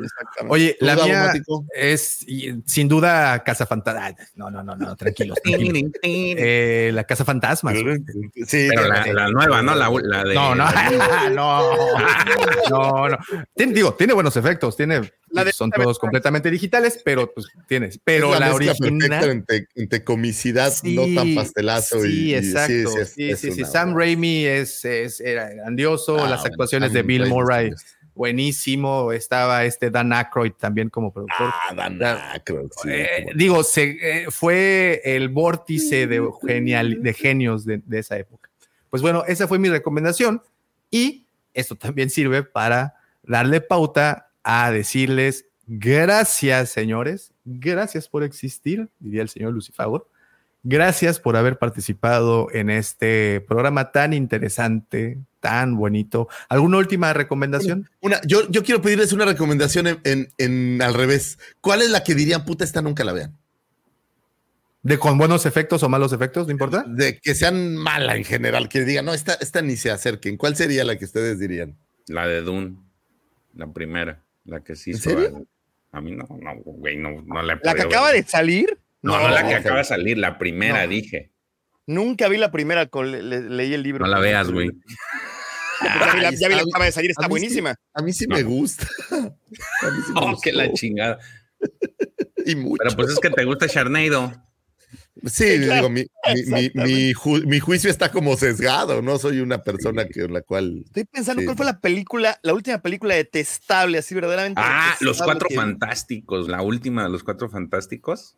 Yo la vi. No la vi. No, Dos, no, güey, no, no, la última, las dos terribles. Sí, la que dice el Hortano, que eh, Robert, la llanta asesina. Híjole. Güey, Sí, sí, no, es que, ¿sabes qué? Es, una, es, es injusta tu pregunta porque tú sabes que soy muy imparcial en- al, al respecto. Yo les recomendaría muchísimo Robo Vampire, güey. Fue para mí el descubrimiento de esta semana. Yo tengo una, una en mi haber que sí les diría, cuídense de esa película, y es Vacaciones del Terror 2. Con o sea, la Pedrito- 1 era mala, pero la 2. No, bueno, para esas Hasta- vamos con hasta ventilé. malos efectos, mala película. Vámonos con Hasta el viento tiene miedo. No, no, no, no, no, no, Davo, esa está buenísima. ¿De qué estás hablando? Sale la como- la moneda, asesina, tocayo, pensé ¿eh? que el- No sabes ni qué vas a decir. pensé que el Thanos La de- ¿cómo se estaba- llama la- ¿La de Marty momia Gareda o la de anterior, Davo? A ver. Anterior, no, no, pues hasta el viento tiene miedo la, la anterior. No, no, no, no. La de Es que la Gareda hizo anterior- una, pero Sí, la sí, sí. original que No, de no, no. No, sí, no, no, no, no, que sale el señor Jorge, ¿cómo se llama? Este, no me acuerdo, pero bueno, un actor bastante. No, no, no, yo hablo de la de Marty Gareda, Ah, la que las letritas eran así como con Photoshop le volaban. Sí, pero Marty Ah, Gareda, ya sé cuál es malísima. La del cuervo, la 3. La tercera del cuervo. Ah, su madre, hijo. Ah, esa no la he visto. Me quedé es en la 2. Terrible, terrible, terrible, terrible, terrible. Y ya desde la 2 le estaban haciendo. Sí, desde la 2 ya estaba muy, muy mala. Sí, Sí, sí. Dice, que- espérate, Davo, esa ni efectos especiales tiene. Aquí, mi querido Yoshi, te voy a contradecir porque efectos especiales, pues es no solamente son explosiones ni tampoco humitos, es recrear básicamente eh, pues situaciones reales y irreales en este caso. Entonces, pues yo pienso que sí tiene, ¿no? Entonces, creo que creo que sí tiene. Yo tengo una película buenísima que, que, que- perdón, que siempre recomiendo, que es la de Misión Imposible, la 6, la de Rogue Nation. Me parece en todo, o sea, me parece que mergea todo perfecto. Se me La hace de las saga, mejores la películas saga. de acción. La saga La entera. saga es muy buena, pero en particular la 6 a mí me gusta un montón. Muchísimo. Es la 6 o ¿Sabes? 5, la la de La de Nation. Tortugas Ninja, de, la película de los 90, tam- ahora que lo piensas, es muy Es- buena también. Es efectos. mucho más buena de lo que tiene derecho a Sí, ser. O sea, en serio, muy yo la volví a ver hace poquito con mis hijos, pensando que iba a encontrar un churrote. El Splinter es No. increíble, güey. Es Todas las tortugas, bueno. así eran las patadas. O sea, la verdad es que, o sea, sí se ven como tortugas reales. Y es que del estudio de Jim Henson también, ¿no? O sea, no se vale. ¿Sabes cuál? Street Fighter, güey. No, esa sí es mala, pero con todo. Ya lo habíamos dicho, la última de Raúl Julia, por lo que. Sí, el live action es terrible. Malísima. ya que se acabe. No, es que me pasó? Vi, fui a ver un Bruce No, Willis. Lo siento, lo siento, no, no, no fue con ese afán. Oye, fui a ver una de Bruce Willis que, ah, no, la nueva de Bruce Willis y no sé qué, una que están como en Taiwán en guerra, güey. Es así como de por qué. Uh, no, ya tengo, tengo el ganador. Rapa Nui. O sea, de películas que no debemos ver. Sí, qué cosa te quieres dar un La balazo, de. Ah, la, la de la isla de la, de la Pascua, ¿no? La isla de Sí, Pascua. que se ponen un ¿Por qué huevo aquí. ¿Por Hay como una competencia para ver quién se queda la doncella y se ponen un huevo y tienen que cruzar la isla corriendo con el huevo aquí y al que se le rompa pierde, ¿no? Es una cosa. Ni me acuerdo. Sí la vi, pero ni me acuerdo. Sí. Eh, es como concurso de campamento, ¿no? Lleva el huevo con la cuchara y el- Así, un poco así. Sí, sí, sí. ¿Sabes cuál malísima con buenos efectos? La de Indiana Jones, pero la 4. Híjole, a mí Ah, es la así. calavera de Hay la gente que todavía la defiende, la de la, la- la de la calavera de cristal. Yo no puedo. Yo es así, no, para que veas si está. Bueno, ¿Qué tal bueno, Mario Bros, la primera que hicieron? No, güey, es así, no hay ni cómo ayudarle. Dragon Ball. No, ¿qué te pasa? No, tiene su chiste, tiene su chiste. Mario Bros, Dragon Ball, Caballeros del Zodiaco. La Puta, nueva de Caballeros del Zodiaco, ¿ya la vieron? Mortal Kombat. También ha estado buena, ¿no? Tarán, tarán, tarán, tarán, tarán. Taran, taran, taran, taran, taran, taran. Sí, ahí. Mortal Kombat fue buena. Pero esas tres- buena. Esas tres no. Eh, viernes 13, 9, Jason, no, 8, Jason Takes Manhattan. Y mira que soy ¿Sabes? fan de De Viernes estas- 13. Hijo de roda. Jason contra Freddy, yo la defiendo como de las No, mejores. no, no, saga. no, no, no, no. Esa es una joya, güey. ¿De qué estás hablando? güey? No, nada, pues estoy diciendo que es de las mejores de la saga. ¿Por qué te Sí, enojas? Sí, sí, sí, sí. Cuando digo que está buena, se enojan. Cuando digo que está Es buena, es buena. Oye, y bueno, y ya si quieren ver el, los, los efectos especiales que hacía el señor Guillermo del Toro, quienes saben, para muchos, bueno, que no es tanto efecto especial, sino más maquillaje. Eh, creo que también entró, ¡oh, oh, oh! Llega nuestro querido Meseras Juan Luis Maldonado. Luisito, muchísimas gracias. Dice, amigos, solo aquí saludándolos con chela en mano, bien pinche fría. Ya vieron la nueva de las tortugas ninja, está genial. La animación y la música original por Trent Reznor. y No sabía Atticus que. Trent Wow, Reznor eso no lo sabía sí, yo sí, tampoco. claro, ¿eh? claro, no. Qué Esta chido. película le echaron todo. No la he visto todavía, porque aquí no sale hasta el Wow. 7 de Yo septiembre. iba a ir ayer, la de Tortugas Ninja. Y, y no la Pero ¿a poco está Trent, Reznor está en la música? Y Atticus Ross, güey, sí. Sí. Sí, sí, Es bueno ese cabrón y claro. está junto con este Reznor, Atticus. No, güey. Sí, ahí dice, ve, a- Trent Reznor y Atticus Ross. Sí, sí, ya Sí, sé. ándale, pues, claro, Atticus Ross. No, es una chingonería lo que hacen esos güeyes. ya La de la red social es buenísima. Sí, güey. A mí me gustó mucho. Dice, gracias, gracias Luisito, muchas gracias y te mandamos un abrazo. Dice Napo, eh, de las peores, si no es que la peor que he visto animada ha sido la película de The Wild. Ni sé cuál es. güey.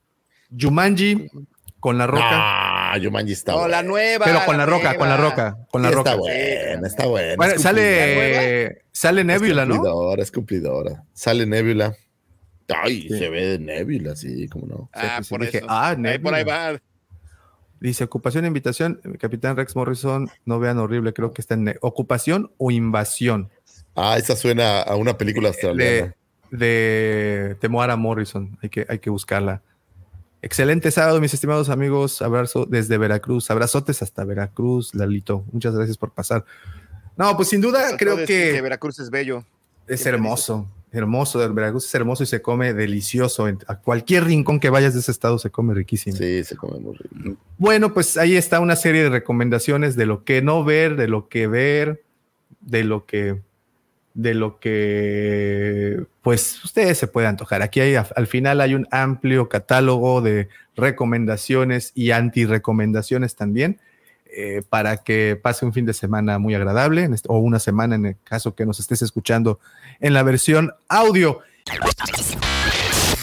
The circle is now complete. When I left you, I was but the learner. Now I am the master.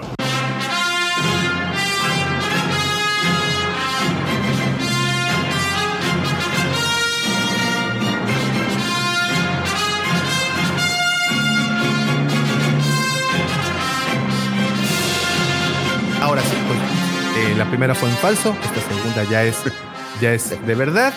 Muchísimas gracias a todos los que estuvieron con nosotros desde el principio. Gracias en serio por todos esos comentarios. Saludos, Luisito. Gracias por el super chat. Gracias de verdad por enriquecer este programita. Pero sin duda, el máximo agradecimiento se lo doy a mis queridos amigos, mis compañeros de batalla, mis hermanos de armas, mis queridos amigos, por supuesto también los suyos, el buen George desde el Arco Kyber y el buen Vic desde Diseñoños. Por favor, no se pierdan sus videos que están buenérrimos. Pero absolutamente nada de esto hubiera sido posible, nada de esto hubiera salido como salió, nada de esto hubiera sido igual con la escaleta, sin mi querido amigo, la influencia aquel señor que le conocen como el segundo sol de Tatooine, el Chepe Chepe de Mos Eisley o el extracto sólido del mitosaurio. Él es arroba Lucifer, por el rascahuele de la colonia. Muchísimas terror- gracias, joven Daumático. Ha sido el, el terror de los proctólogos. Terror no, era de los urólogos. Muchísimas gracias por habernos escuchado, señores. Ha sido un placer estar con ustedes. Ha sido maravilloso poder llevar este programa hasta donde sea que nos encuentren. Gracias por habernos escuchado. Si nos estás escuchando en el podcast y gracias por habernos acompañado. Si nos estás viendo en vivo, gracias. Si le pusiste a YouTube también el play, muchísimas gracias. No se olviden darle su like. Gracias, Tocayito, por haber estado aquí, mi querido. Eh, George, muchísimas gracias. A los compañeros que estaban perdidos por ahí en la podcastósfera, les mandamos un abrazo donde sea que estén.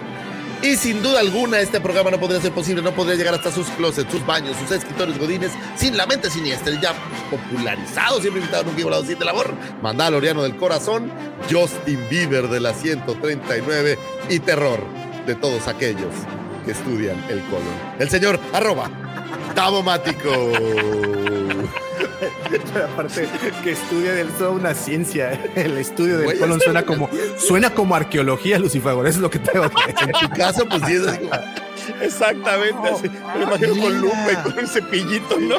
Se encuentran una, Ese una- parece una reliquia. ¿Eso es una estela o es la lista del súper? Guácala, pero qué rico. Señores, muchísimas gracias a todos por haber estado aquí, pero no nos podemos despedir sin antes desearles Que la fuerza los acompañe, señores. Gracias y hasta pronto.